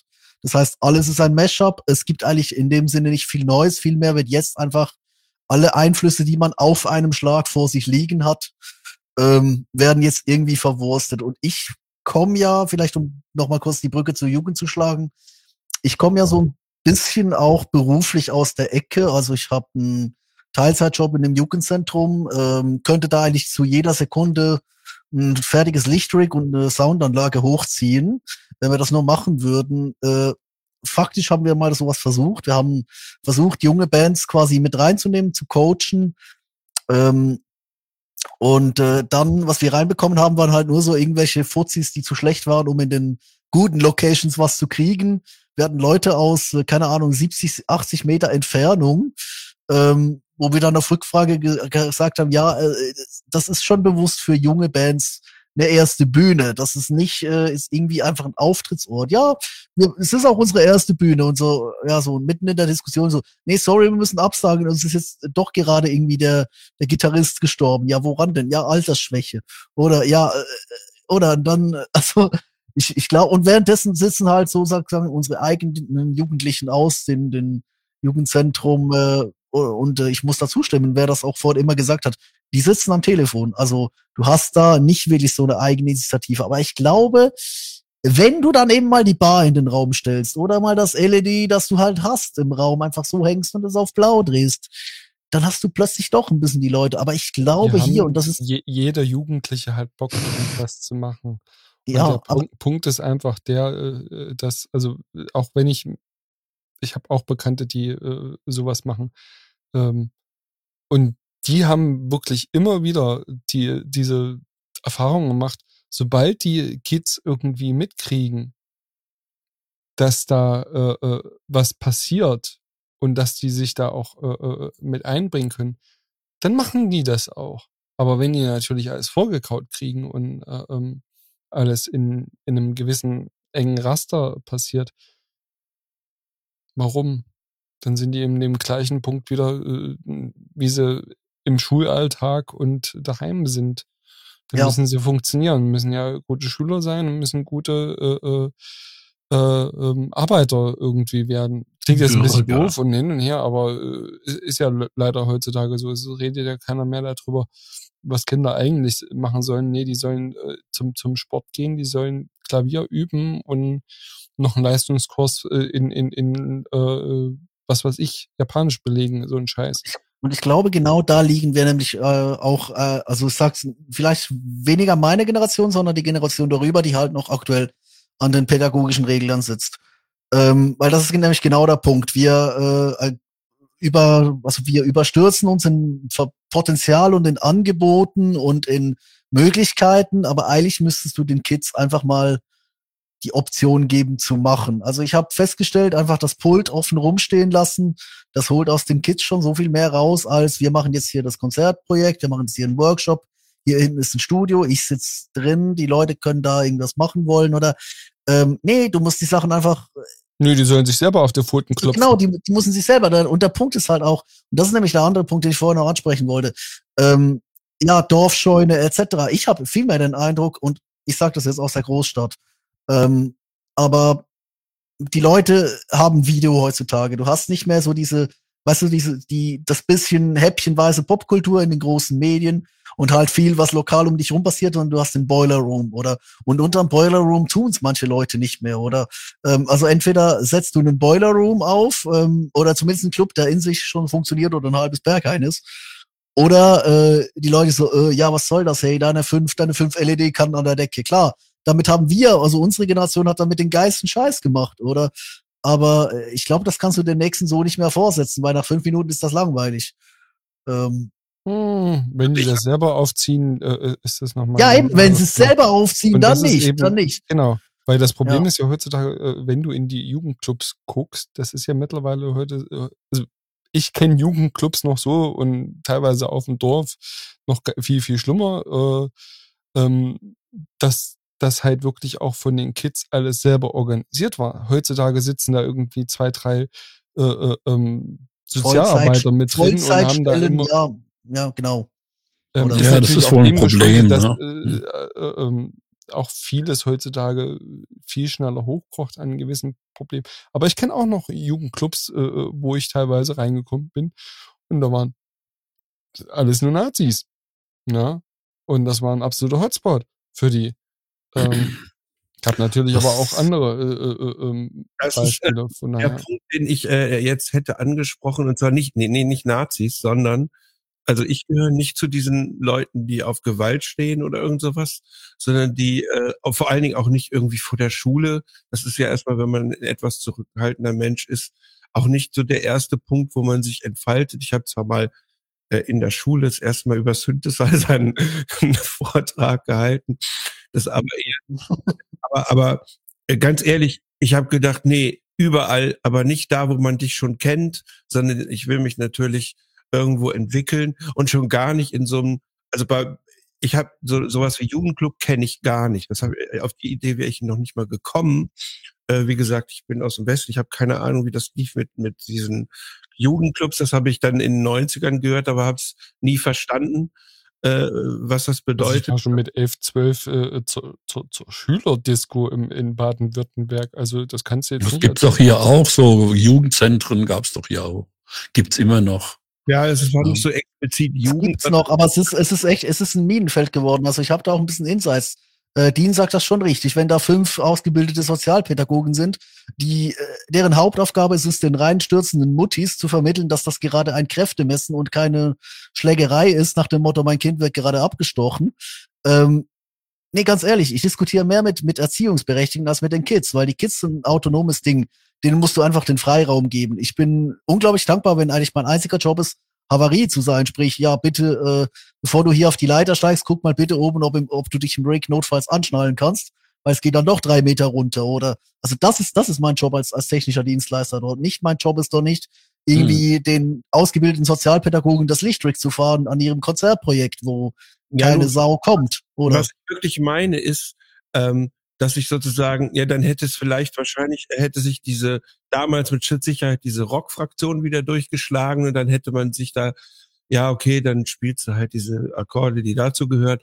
Aber ich hätte eigentlich was anderes gewollt, was völlig anderes, was sowieso schon sehr viel mehr Mut, als ich in den Musikladen ging da, die haben mich angeguckt, als ich gedacht habe, ja, ich würde gerne mal einen Verzerrer kaufen. Ja, wie ist das mit der, nee, an, ich will das mal mit der Stimme und dann auch mit den Synthesizern mal machen.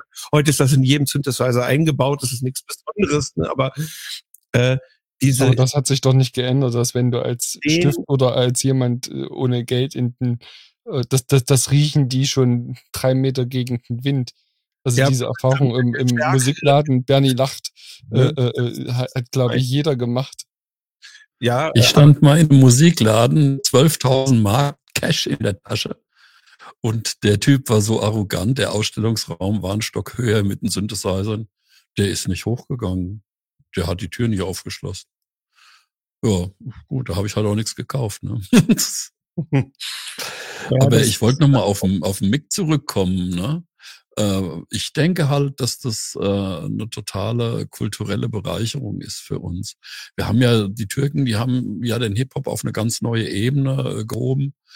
Und, und auch so die Araber und so, das ist äh, ein ganz anderes Ding. Das wäre sonst nie so in die mhm. Entwicklung gekommen, wie es ist. Und, und gerade hier in Offenbach, wo wir doch einen, einen sehr hohen Anteil mit Leuten mit Migrationshintergrund haben, haben wir eine ganz, ganz bunte, fette Szene, ja und was Hip-Hop betrifft, ja, und, und, und Deutschrap und so. Äh, also das ist auch, das wäre ohne diese Leute nie so gelaufen. Wie deren äh, und, und mit der mit der Ukraine da würden die Hip-Hopper, die alteingesessenen Hip-Hopper aber was anderes erzählen. Also wir haben ja, hier von diesen dicke Hose Hip-Hop. Ja. ja, das ist, ja guck mal, das ist das, worauf ich anspiele. Ist es so, dass die Leute, die, sag ich mal mal, nicht ganz so äh, äh, dicke Fäuste haben, ob die dann auch äh, mit ihrer Musik äh, irgendwie auch noch. Also ich glaube, in so einem. Das gab es schon äh, immer im deutschen Hip-Hop, also das ist Quatsch. Also ja, wer, wer sich äh, früher schon damit auseinandergesetzt hat, Sachen wie Cursed, Bruder Sven und Co., äh, gab es damals schon, die äh, intelligenten äh, ähm, Hip-Hop gemacht haben. Äh, lange, lange bevor und lange, lange danach. Also es gibt auch heute noch sehr, sehr gute äh, Hip-Hop-Künstler hier in Deutschland, die eben nicht nur auf äh, den Gangster-Rap und äh, diese Geschichten basieren, sondern tatsächlich vernünftige Storytelling machen und äh, äh, eben nicht nur diese eine Seite des, des, des Hip-Hop beziehungsweise des, des Raps äh, beleuchten. Also klar ist das, weil das wesentlich mehr polarisiert, an vielen Stellen einfach präsenter und einfach auch dadurch, dass mittlerweile gerade in diesen Kreisen auch die Charts massivst manipuliert werden. Das kommt noch dazu, wesentlich prägnanter und äh, äh, äh mehr in den Medien. Ja. Ich war, erstaunt, ich war erschrocken gewesen, wie billig das ist, das Manipulieren. Ja. Wie billig das ist, Views zu kaufen, oder eine Streams zu kaufen auf äh, Spotify. Das ist ein Witz. Wenn man, wenn man sich da manchmal ein bisschen beschäftigt und mal schaut, das ist wirklich, also das steht in keiner Relation zu denen, was das für eine Auswirkung hat. Wie günstig das ist. Glaubt ihr, dass die Leute das faktisch deshalb machen, weil die anderen es machen? Also mit, mit anderen Worten, ich bin Underdog, also muss ich jetzt Hip-Hop machen oder könnte ich nicht dann auch eine andere Musik Richtung sozusagen erfinden, wie äh, früher EBM oder sowas äh, wirklich anders. Du kannst alles äh, äh erfinden, prinzipiell. Also wenn, gerade wir zwei wissen ja. Sachen, ne? Also no, neue Sachen natürlich. Ich meine jetzt eben nicht was Altes, sondern äh, eben was anderes, was noch nicht mal mehr Hip-Hop heißt oder oder Ich glaube, ich glaube, den, den Leuten geht es noch zu gut, um wieder was Neues zu erfinden. Ich glaube, das ist immer so. Also der der, der Prog-Rock äh, entstand, dass die Leute plötzlich Geld hatten und eine Vision. Der Punk entstand aus dem Elend. Äh, die 80er-Musiker stammt aus verfügbaren Synthesizern ähm, und der Techno äh, entstammt quasi den äh, leeren Fabrikhallen aus der Wende. Oder? Und so einen Indikator sehe ich heute einfach nicht. Im Gegenteil, du hast diejenigen, die auf den Hip-Hop-Zug springen, weil das einfach mit. das naheliegendste ist, was sie machen. Also was, was alle machen. Und du hast die Leute, die auf den Elektrozug springen, und das ist, gibt's durchaus, oder? Aber das ist dann auch wieder so ein, so ein Zwischending, wo man dann sagt, ja, äh, also ich glaube vor allem auch der Punkt ist, du hast so ein Überangebot an Dingen. Also selbst die Kids, die nicht auf, äh, also wir haben ja Kids bei uns im Betrieb, die explizit vor sowas fliehen. Oder die dann einfach sagen, nee, ich bin jetzt im Jugendzentrum, du kannst mich nicht noch bei Sport XY Nummer 5 anmelden, oder? Ähm, aber also auch der Rest, du, also ich glaube, du brauchst erstmal so ein, so ein, so ein Hyperinteresse, so ein Partikularinteresse, wo sich das überhaupt entwickelt. Und ich sehe da irgendwie keinen Anlass, weil die Leute haben alles gefühlt. Ich sehe da aber auch keinen, äh, also wie keinen. Das, keinen das stimmt nicht. Das stimmt nicht, dass die Leute alles haben. Es mag sein, dass unsere Generation alles hat oder die Leute, die jetzt Gier kaufen, Glaub alles ich. haben.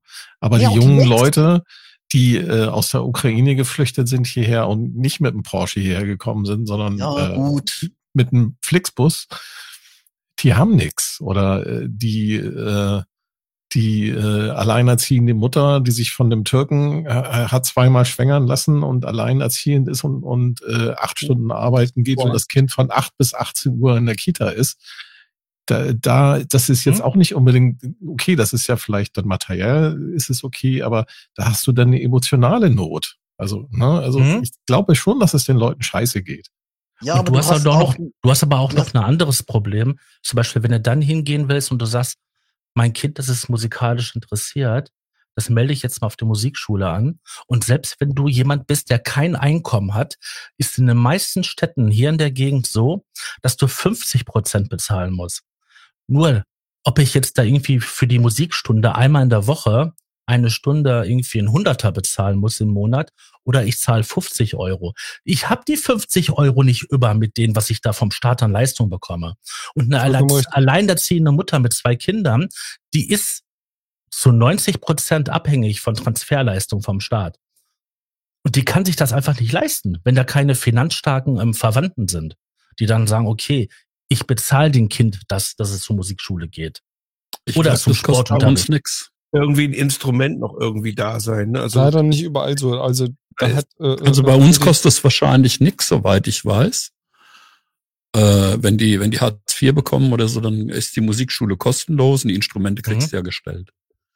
Das ist halt Gut, du kannst natürlich nicht mit nach Hause nehmen, ne? Du musst eben dort proben. Ja, musst aber erstmal halt den Papierkram bewältigen. Wie die, äh, ja, wie, die, wie die Kommunen natürlich auch aufgestellt sind und so weiter und so fort. Also es ist natürlich einfach auch ganz hart, äh, äh, da, teilweise da, wo du lebst, kann, stirbst du teilweise auch, ne? Also um mhm. es mal so ganz, ganz hart zu sagen. Aber ähm, nochmal auf die Musik direkt zurückzukommen. Es kann natürlich auch sein, dass wir gerade so, so, so einen gewissen Punkt erreicht haben, wie vielleicht ähnlich in den 90ern im Rock-Genre, wo dann im, im, im, im Großen und Ganzen dieser Stöpsel gezogen wurde mit Nirvana. Also natürlich hat Nirvana nicht alles alleine gemacht und hin und her und so weiter und so fort. Aber so eine Initialzündung, das kann ich mir schon vorstellen, dass das auch durch diese ganzen Punkte, die gerade vor sich gehen, und die jüngere Generation sieht das natürlich auch nochmal ganz anders als wir, weil die keine Vergleichsmöglichkeiten haben, im Gegensatz zu uns.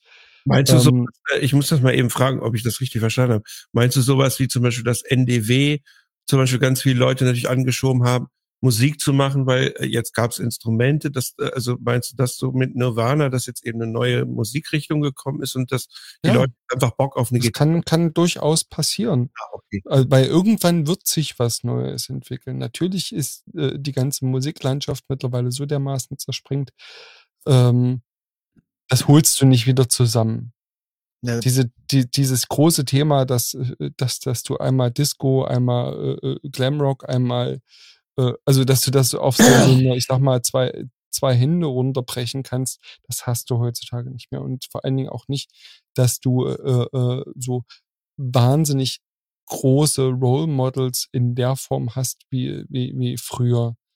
Das ist in der Form nicht mehr ganz so krass, weil es einfach viel zersprengt wird. Models mit äh, viel kleineren Szenen, habe ich den Eindruck. Du hast, ja vor allem, du hast ja vor allem nicht Role Models im Sinne von, dass du dir jetzt da was, äh, eine, ne, ne, sag ich mal, gesamtphilosophische ähm, Idolisierung ist das falsche Wort, aber dass du was gesamtphilosophisches mit rausnehmen kannst. Du hast doch was die ganzen heute- Influencer auf YouTube. hier, Genau, sondern was du heute hast, ist eigentlich Gronk der, und der mit den ist ein blauen Haaren, alter Mann, Rezo. genauso wie wir. La- lass Gronk raus, das will ich die große Ausnahme, aber ich meine jetzt all die anderen, die Leute wollen doch, und da gibt's ein wunderschönes Video von Ultralativ, wir verlinken das auch noch hier unten dann in dem Podcast, ähm, aus einer Autobiografie von genau so einem Kind dieser Generation. Der schreibt in seinem Buch eigentlich nur den Satz, ich möchte berühmt werden, wie auch immer. Weil ich glaube, das ist der Punkt, dass du hast keine, äh, im Grunde genommen, du hast diesen Idealismus heute, nach dem Motto, etwas zu machen. Also das Erste, ich habe es ja schon gesagt,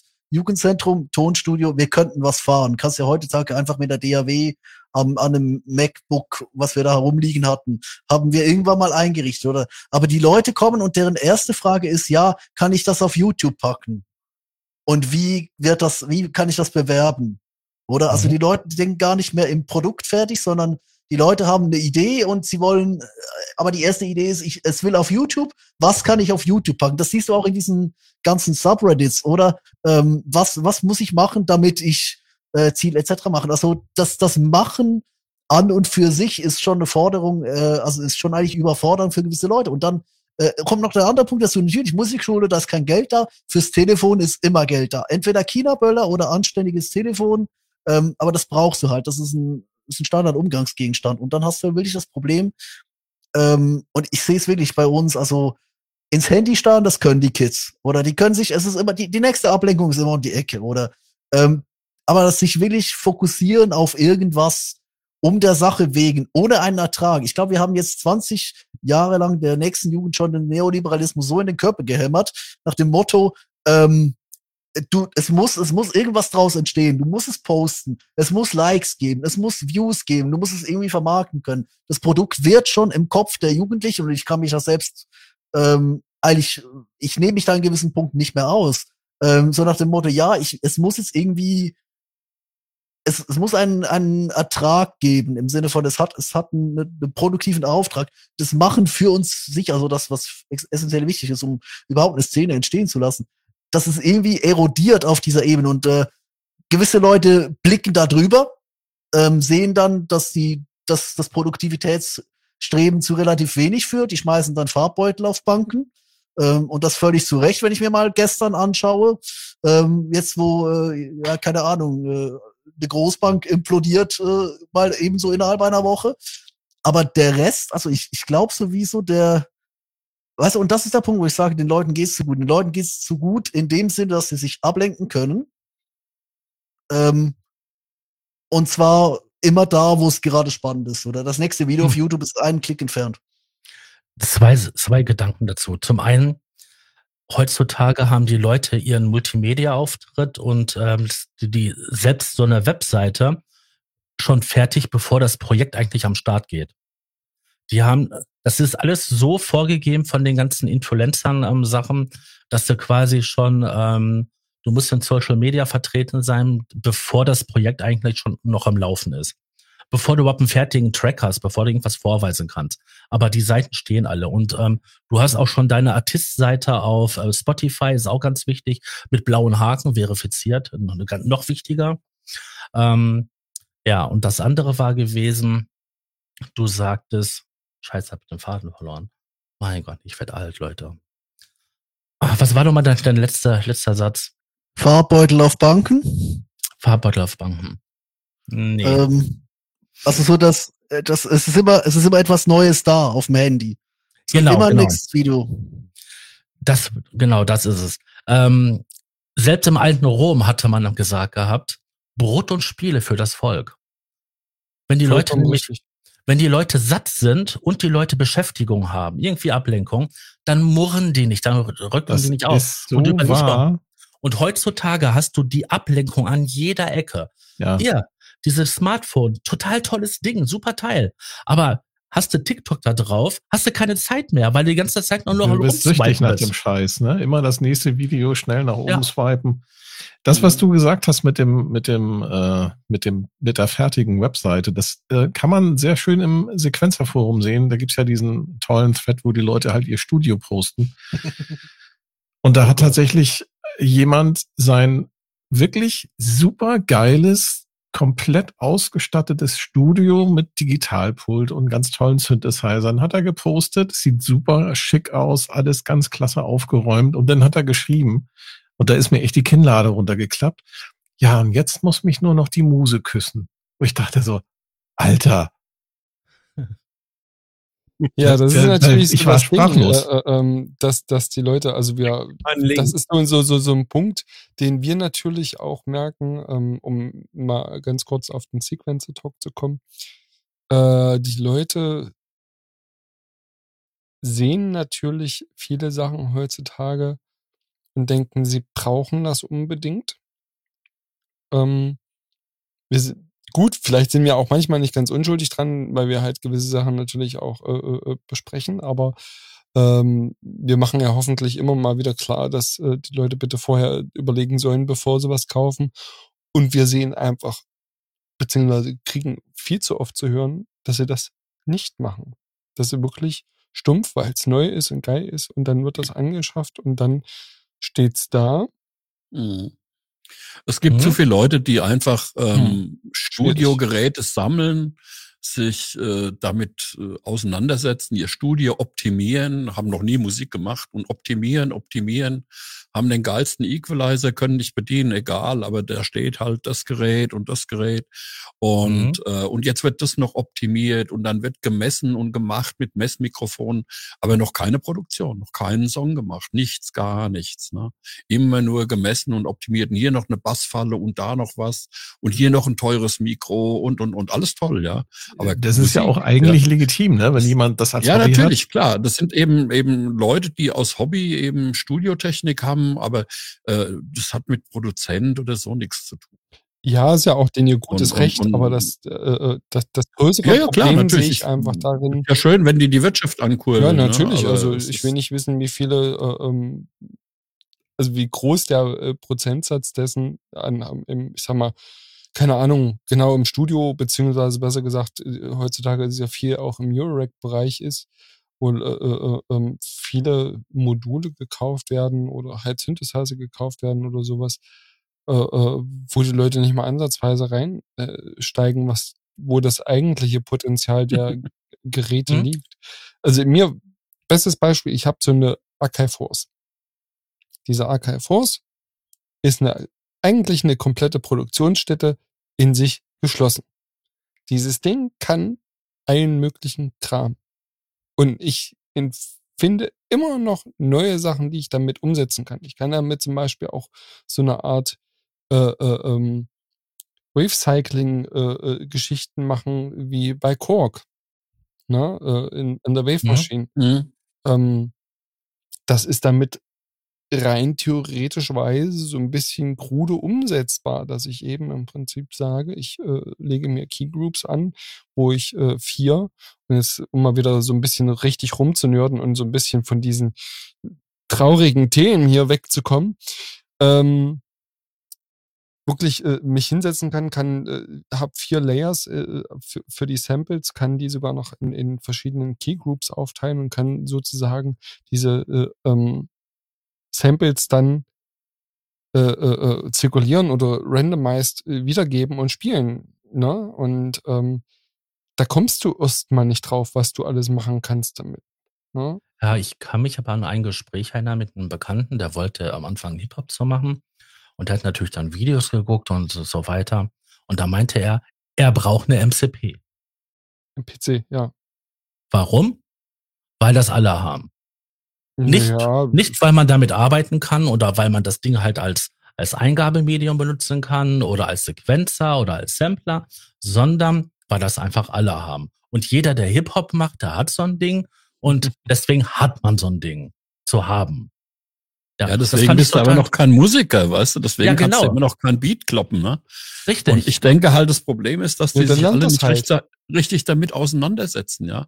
Und wenn du jetzt zum Beispiel gerade, weil du äh, Eurorack angesprochen hast, wenn du weißt, was die Kisten machen und wenn du weißt, was du damit machen möchtest, dann stellst du dir das zusammen und dann steht's eben, ja. Hier an der Kiste habe ich jetzt in, in acht Jahren ein einziges Modul getauscht und auch nur, weil ich wirklich eine Glock wollte, wollte mit einer BPM-Anzeige und da habe ich halt einen Quantizer rausgeschmissen. Alles andere ist noch so wie am ersten Tag.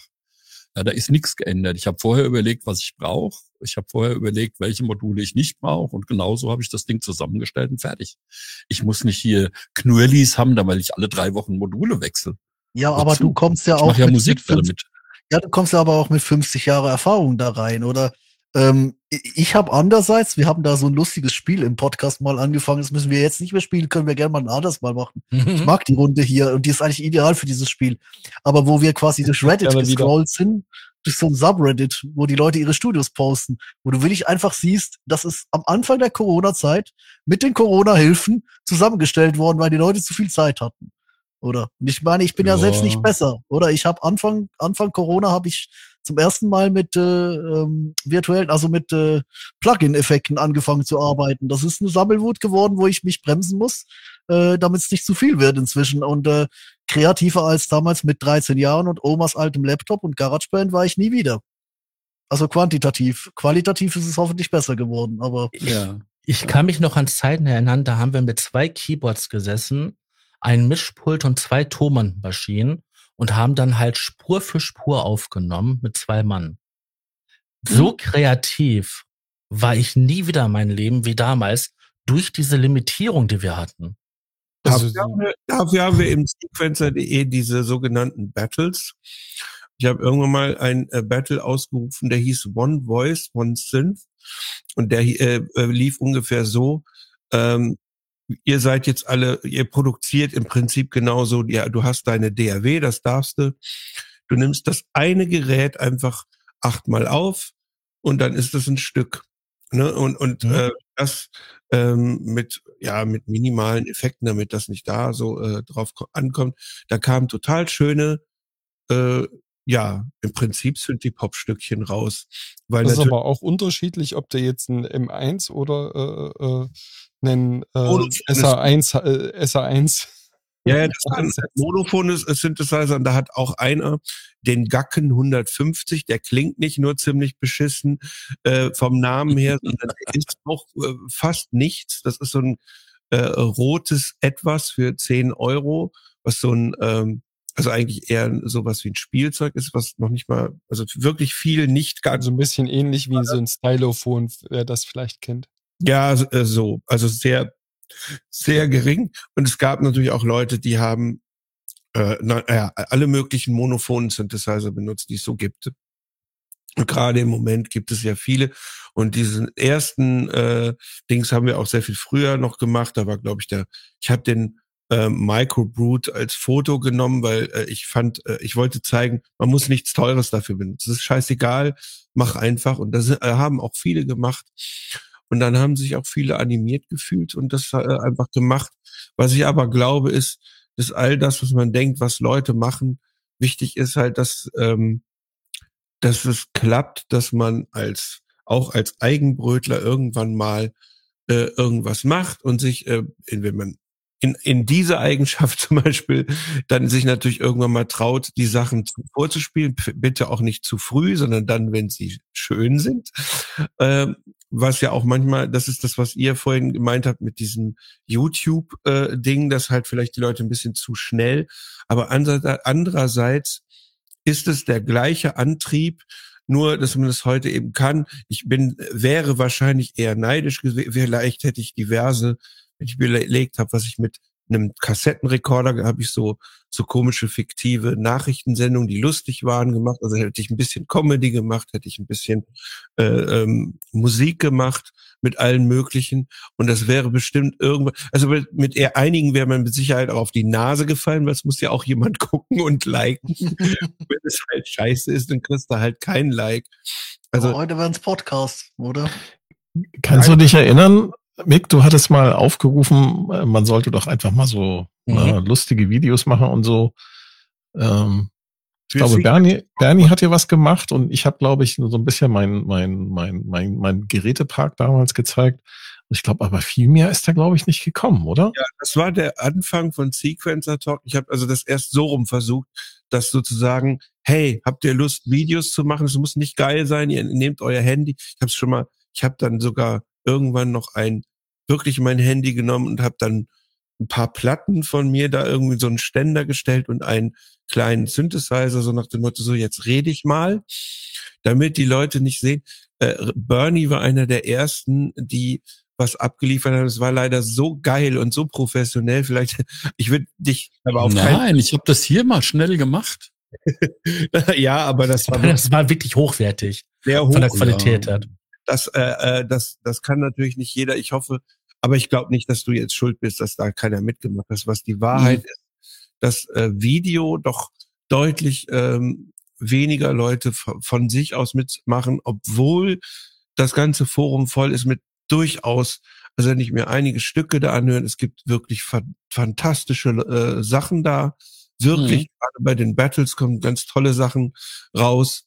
Äh, also nicht generell, aber doch sehr viel. Und also da ist schon was. Aber die Frage ist, was, was wollen die? Und ich finde, man sollte gar nicht so sehr moralisch vorschreiben, wann und wie was gut ist. Also vor, also mich erinnert das alles immer so an diese Diskussionen, auch sogar im Forum, wo ich dann immer mein, äh, also diesen diesen PK Facepalm irgendwie machen wollen würde für für für mich oder für die, die dann schreiben, oh Gott, Smartphone. Äh, früher war das das Fernsehen, das war ganz schlimm. Äh, das wird uns alle verdummen. Ja, man kann eben im Fernsehen halt Telekollek machen, man könnte was über Musik erzählen. Man kann aber auch eben Müllprogramm äh, senden. Das ist halt alles nur Zeug.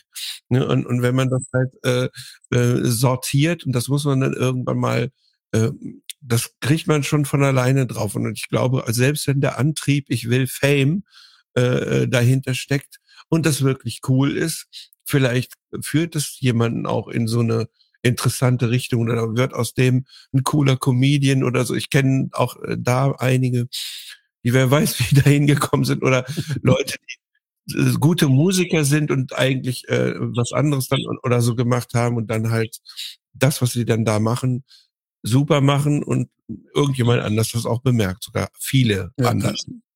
Tausende. Aber nochmal zum Sascha. Warum machst du es nicht einfach? Warum reduzierst du es nicht einfach und nimmst einfach wieder auf einer Kassette auf? Ist doch kein Problem. Ich bin zurzeit reduziert, weil in Ja. den Schrank, der neben mir ist, da steht meine, meine gesamte Gerätepark drinne, weil ich keinen Platz habe, um aufzubauen. Ich habe hier halt nur einen kleinen Synthesizer mit einer zwei Oktaven Tastatur vor mir stehen und ein bisschen, was ich halt in der DAW drin habe. Und ähm, ich habe mich deswegen selber limitiert. Natürlich Ja. vermisse ich meine Geräte, weil, sag ich mal, hier so ähm, TG77 oder so, ist ein toller Synthesizer. Ja. So, jetzt schütteln alle, nicken alle, sind einverstanden damit. Ist es ja. So, den vermisse ich schon. Aber ich habe halt meine Möglichkeiten halt, um ähm, andersweitig einen ähnlichen Sound zu generieren. Und ja, das mache ich. Ich meine, ich veröffentliche jetzt nicht so viel, aber bei mir kommt jede Woche kommt mindestens ein Track raus. Ja, cool. Also ich glaube, Reduktion hat noch eine andere Ebene. Also ich bin ja selbst ähnlich gestrickt. Also mein innerer Monk dreht durch, wenn da mehr als drei Tastaturen im Raum sind. Deswegen eigentlich immer nur Tastenstack und äh, das Master Keyboard. Aber ähm, jetzt mal völlig unabhängig davon, ich habe halt so den Eindruck, es gibt auch die die Art von von Reduktion, die dann schwierig ist, wenn es also ich meine jetzt nicht nur die mit Plugins vollgestopfte Festplatte. Das ist ja bei mir fast noch überschaubar. Ich kann mir das alles noch im Kopf merken. Da gibt's andere Exemplare.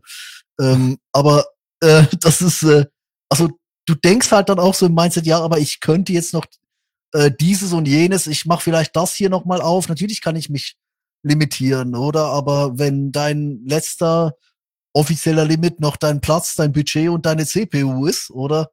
Das ist was anderes, als wenn es einfach nichts anderes gibt. Oder? Und ich glaube, dass da können wir äh, große Tiraden schwingen von der Vergangenheit, oder? Wobei das bei mir die Nuller waren, bei anderen die 90er und bei anderen die 80er. Ähm, da waren einfach andere Dinge das Limit. Das ist wie so ein bisschen so nach dem Motto, ja, äh, die Leute fangen jetzt an, äh, mit, mit Analogkameras wieder zu fotografieren, weil es äh, es eben nicht vor diesen Auswahlwust stellt. Aber da, für den schnellen Schnappschuss ist das Handy halt trotzdem wieder besser.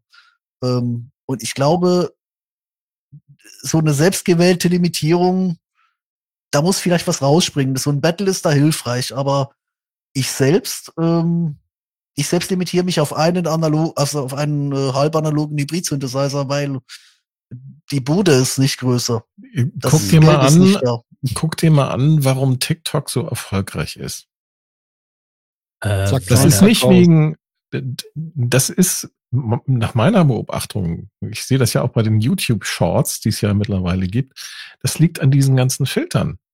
Hm. Weil du mal eben schnell mit einem Tipp dafür sorgen kannst, dass du halt perfekt aussiehst ja, das, das und noch viele andere Seite. Sachen, dass der Hintergrund geil ist und was auch immer. Das hat Die mit den andere Filtern Sa- überhaupt nichts zu tun. Die eine Äh, Sache ist bei TikTok nicht? zum Beispiel, Nee. ähm, da reicht es, wenn ich, wenn ich jetzt zwei Personen habe und ähm, die haben ein Gespräch und ich wechsle jetzt die Perspektive immer, ja, dann setze ich mir einfach ein Handtuch auf den Kopf und dann bin ich eine Frau. Das ist so, ähm, dieser Minimalismus in der Ausstattung, die du dann da den Tag legst, das macht schon diese Kreativität aus. Der Erfolg von TikTok ist, dass ich in 15 bis 20 Sekunden unwahrscheinlich viel Kreativität ausleben kann. Sei es jetzt halt in den Storytelling, was ich da mache, oder halt auch dann später in der ähm, Nachbearbeitung.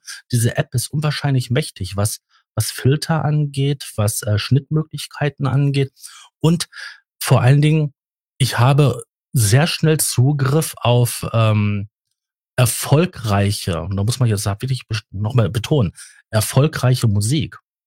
Also die da selber viral gehen. Und Musik, die in TikTok viral geht, läuft dann im Endeffekt auch im Radio, weil es die Leute hören wollen. Deswegen lassen die Musiker es ja auch zu, dass ihre Musik da verwendet wird, weil was sind das dann maximal 20 Minuten Schnipsel, 20 Sekunden Schnipsel. So, und diese Kombination, dass es halt ein Tummelplatz ist, der vor einiger Zeit noch von vielen Jugendlichen bewohnt wurde, jetzt mittlerweile auch von ähm, Leute, die halt ähm, unseren Alters und sogar noch älter sind, benutzt wird. Aber dass es halt so ein, so ein Hafen ist, wo die Leute da schnell ihre Ideen ausarbeiten können. Und ähm, diese um, dieses nicht kompliziert sein, dass es so ähm, einfach ist, der Zugang dazu. Ich nehme was Also auf, hier wieder die es, Limitierung, ne? ja, ich nehme Eigentlich es im auf, Grunde ich genommen. bearbeite es und lade es hoch und schwuppdiwupps wird, ist es da. Ja. Meine Freundin ist da relativ erfolgreich auf TikTok unterwegs mit, mit Videos, da denke ich mir manchmal, na, äh, das geht gar nicht, ne? Das ist so banal, so blöde. Und da sind dann Videos, die haben 500.000 ähm, Views innerhalb von einer Woche. Da packe ich mich an den Kopf. Ich meine, ich mache die tollsten Podcasts, ich mache die tollsten Videos auf YouTube mit ganz deepen Themen und die haben manchmal keine 100 Aufrufe nach einem halben Jahr. Sie in einer Woche mit so einem 20 Sekunden Video, zack, 500.000 Aufrufe und Das ist aber so, wenn du, wenn du Musik machst und ein Musikvideo online stellst, dann kannst du froh sein, wenn du dann mal 2000 Aufrufe hast oder so oder drei. Äh, wenn du aber irgendeinen Synthi nimmst, der selten ist, ein EMS, und dudelst einfach nur total bescheuert dran rum, ja, fünf Minuten, da hast du nach einer Woche 600 Aufrufe, 800.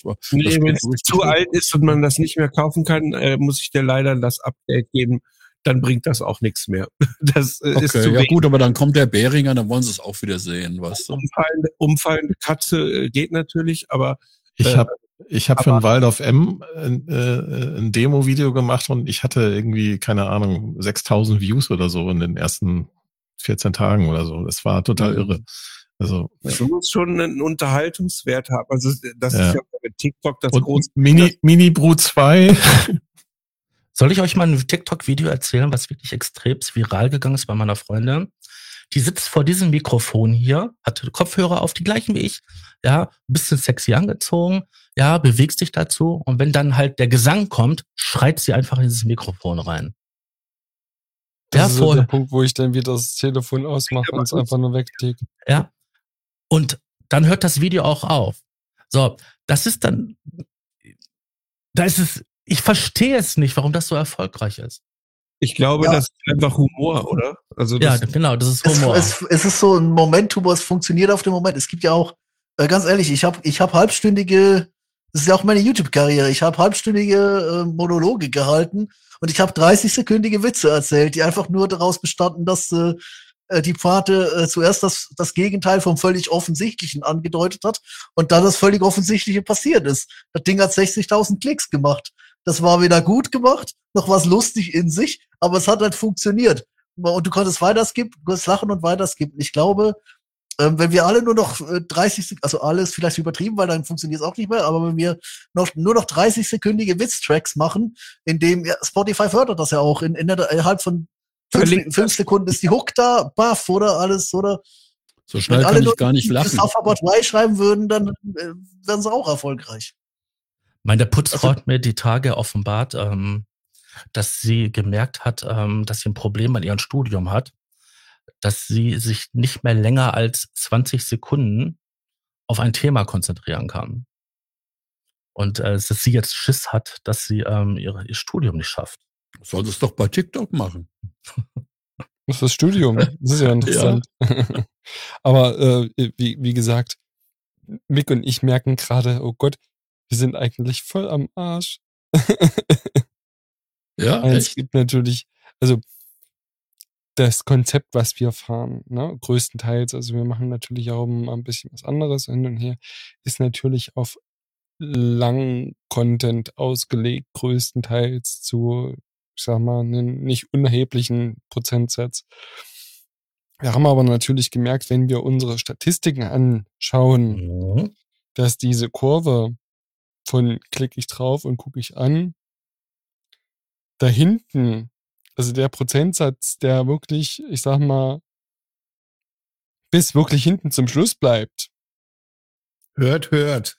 ähm, das darf ich hier jetzt wahrscheinlich gar nicht so sagen, aber ist natürlich äh, sign signifikant, äh, drücke ich es jetzt mal sehr äh, politisch korrekt aus, äh, weniger als das, ähm, was, wenn wir natürlich äh, kürzeren Content ähm, hochladen, beziehungsweise streamen. Wer uns jetzt nicht normal, kennt, äh, da, man muss dazu sagen, Mhm. dass eine Folge von uns im Live-Talk in der Regel mindestens anderthalb Stunden geht. Das ist natürlich für den restlichen äh, äh, Kosmos, wo äh, YouTube zum Beispiel stattfindet, ähm, komplett kontraproduktiv. Weil wir kommen ja nicht aus, aus dem Knick und weder ich noch äh, Mick hören irgendwann auf zu reden. Deswegen rede ich jetzt einfach so lange, bis mir Mick ins Wort fällt. Apropos, wisst ihr schon, dass wir schon bei zwei Stunden und 35 sind? Das Ja, dachte ich mir ähm, nämlich auch. Dass, auf es den gibt- Punkt warte ich nur die ganze Zeit schon. Es gibt einen Typen, der hat den Einschlafen-Podcast. Und der ist Oh. extrem erfolgreich. Ne? Der macht, einen, Mhm. der macht einen Podcast nur halt, der labert ein bisschen so entspanntes Zeug. Zum Schluss liest er ein bisschen Kant vor. Oder auch ähm, Wolfram Brech oder sowas. Hm, Ich wollte nur Kost- sagen, der redet ganz monoton, so dass er halt zur Ruhe kommt und Das finde ich kannst. total geil. Er liest Kant vor.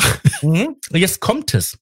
Die Leute haben ihn gefragt, warum sein Podcast denn so erfolgreich ist. Und er sagte, hm, pff, die schlafen alle dabei ein. Das Problem ist nämlich, die laden nämlich nächsten Tag die Folge wieder herunter und skippen dann weiter Mal wieder vor. Und dann weiter. hören sie nämlich dann das nächste Stückchen, was er erzählt, bis sie eingeschlafen sind. Nächsten Tag laden sie die Folge wieder herunter. Der sagt, eigentlich hört vielleicht nur ein Fünftel oder ein Sechstel mein Podcast. Na, Im Gegensatz zu den Aufrufzahlen. So müsst ihr euren Stoff verkaufen. Ich, ich muss mal, ich bekenne mich schuldig. Ich, ich hab mich, ich ertappe mich auch dabei, dass ich das mache. Das mache ich dann immer bei so Astronomie oder äh, Mhm.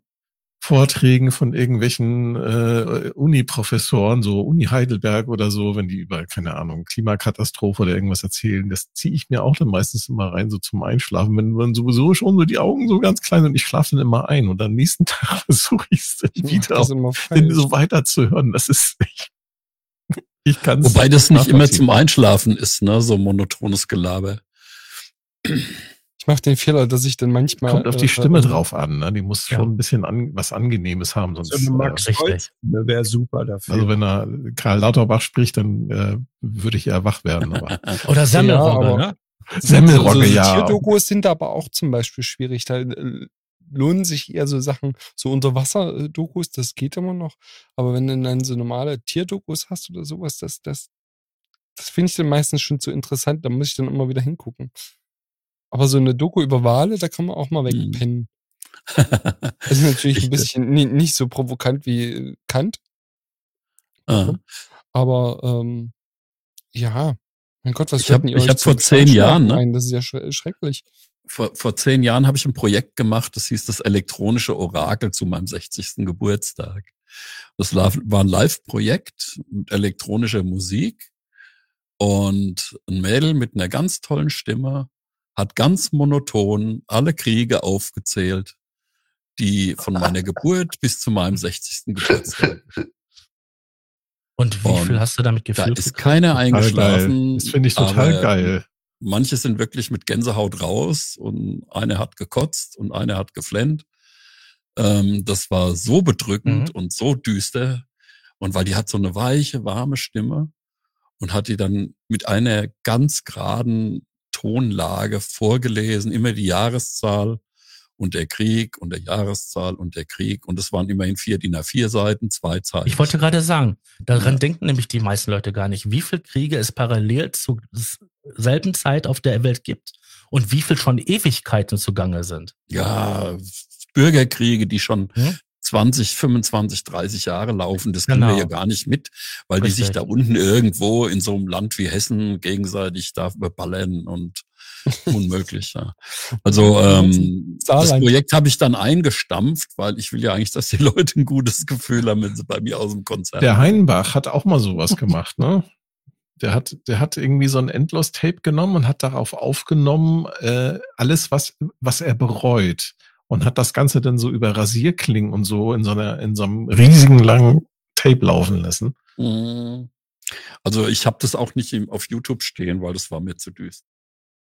Das, das ist ja der, der Das Punkt. ist schon hardcore, aber das ist geil. Also als Kunst- eigentlich. als also ich denke da Kunstprojekt- gerade an, an äh, Geschichten wie, wie äh, äh, Klangstabil und Co. Ne? Also Mick? Ja, also äh, es gibt natürlich, also das ist natürlich dann mit der harm, also wenn du einen harmlosen oder scheinharmlosen Sound hast oder sehr seriös, äh, ähm, also man könnte zum Beispiel sehr seriös Bullenschweine sagen und sowas und- oder sowas, oder du machst eben äh, solche Dinge und zählt einfach Fakten auf, Uran 238 zerfällt und so und ihr werdet alle sterben, tut mir leider leid, äh, alles schön in so einem sonoren, ganz äh, äh, langsamen äh, Sprachrhythmus, der sonst eigentlich nur für ähm, für Vorlesungen oder so benutzt werden. Dann kann das ist ja auch und Kunst muss, ich finde es ja nun wirklich wichtig. Kunst muss nicht immer schön sein und gefallen, aber Kunst Mhm. muss auch nicht immer nur ähm, so einem Trend nachrennen wie im Moment bei der Documenta, wo dann wirklich alles wirklich alles nur noch mit zwei, drei Themen zu tun hat und das, was mich persönlich angeht, vielleicht noch nicht mal mehr,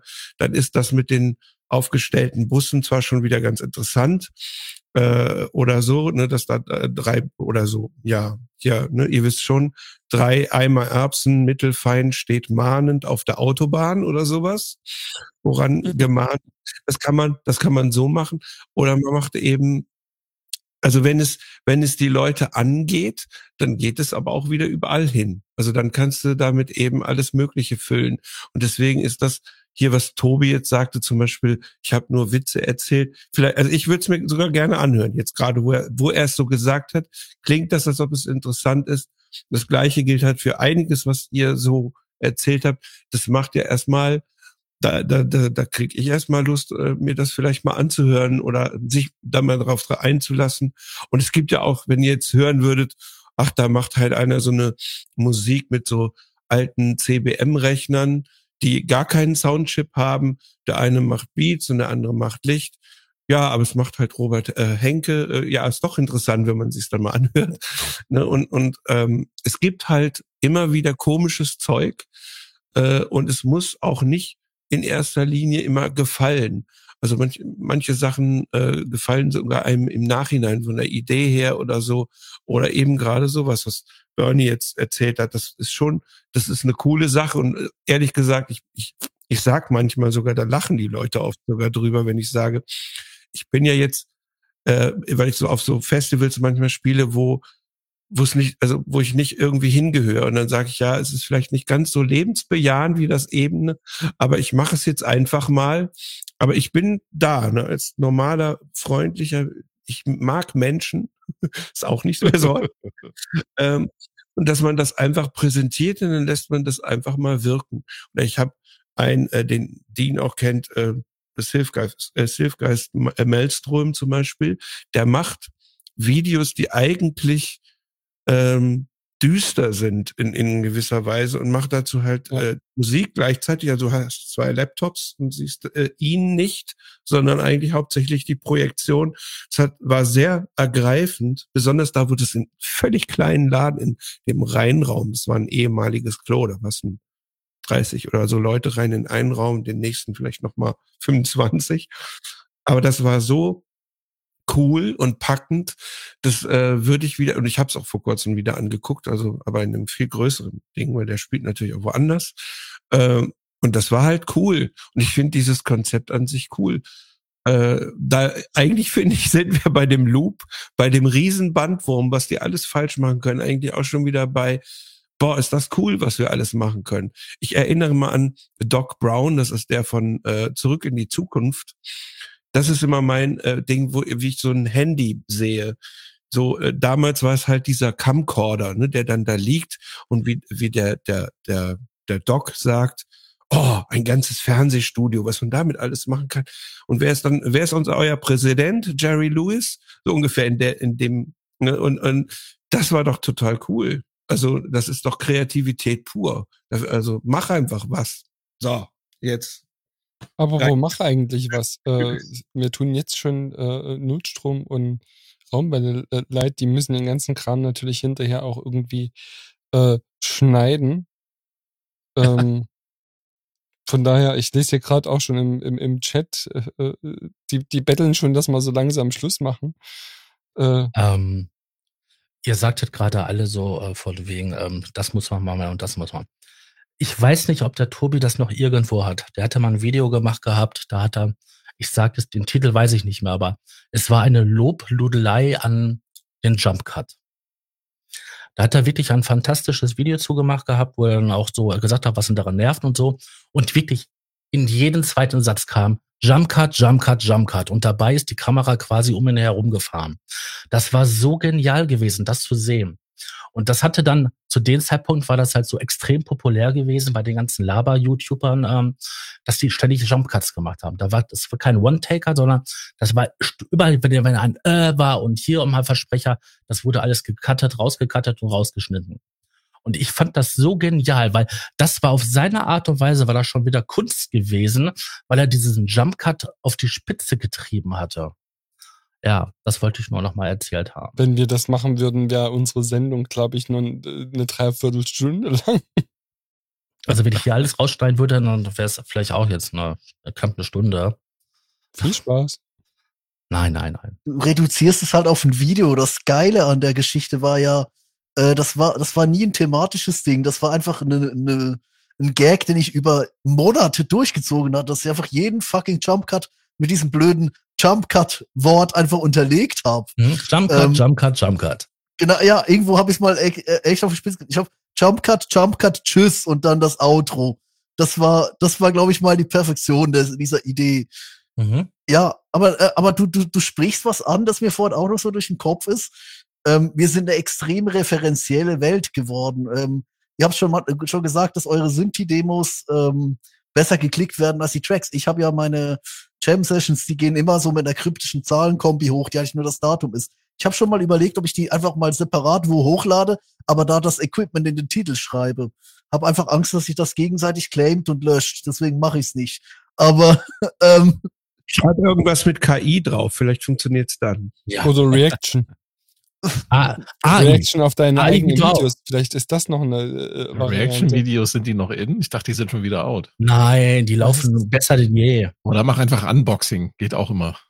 Aha, das zieht nicht mehr, glaube ich. Unboxing ist super langweilig. Aber mit, mit dem Auto überfahr, drüber fahren, das ist, glaube Das ich. einzigste Das Unboxing, was ich hier äh, gut finde, ist das, was hier nicht hingehört. Aber ist egal.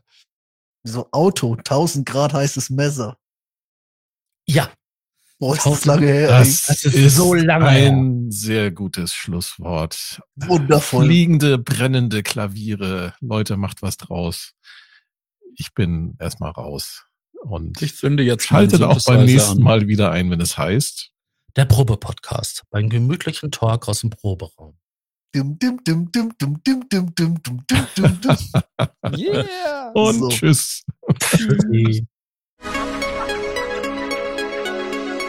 Der Probe-Podcast.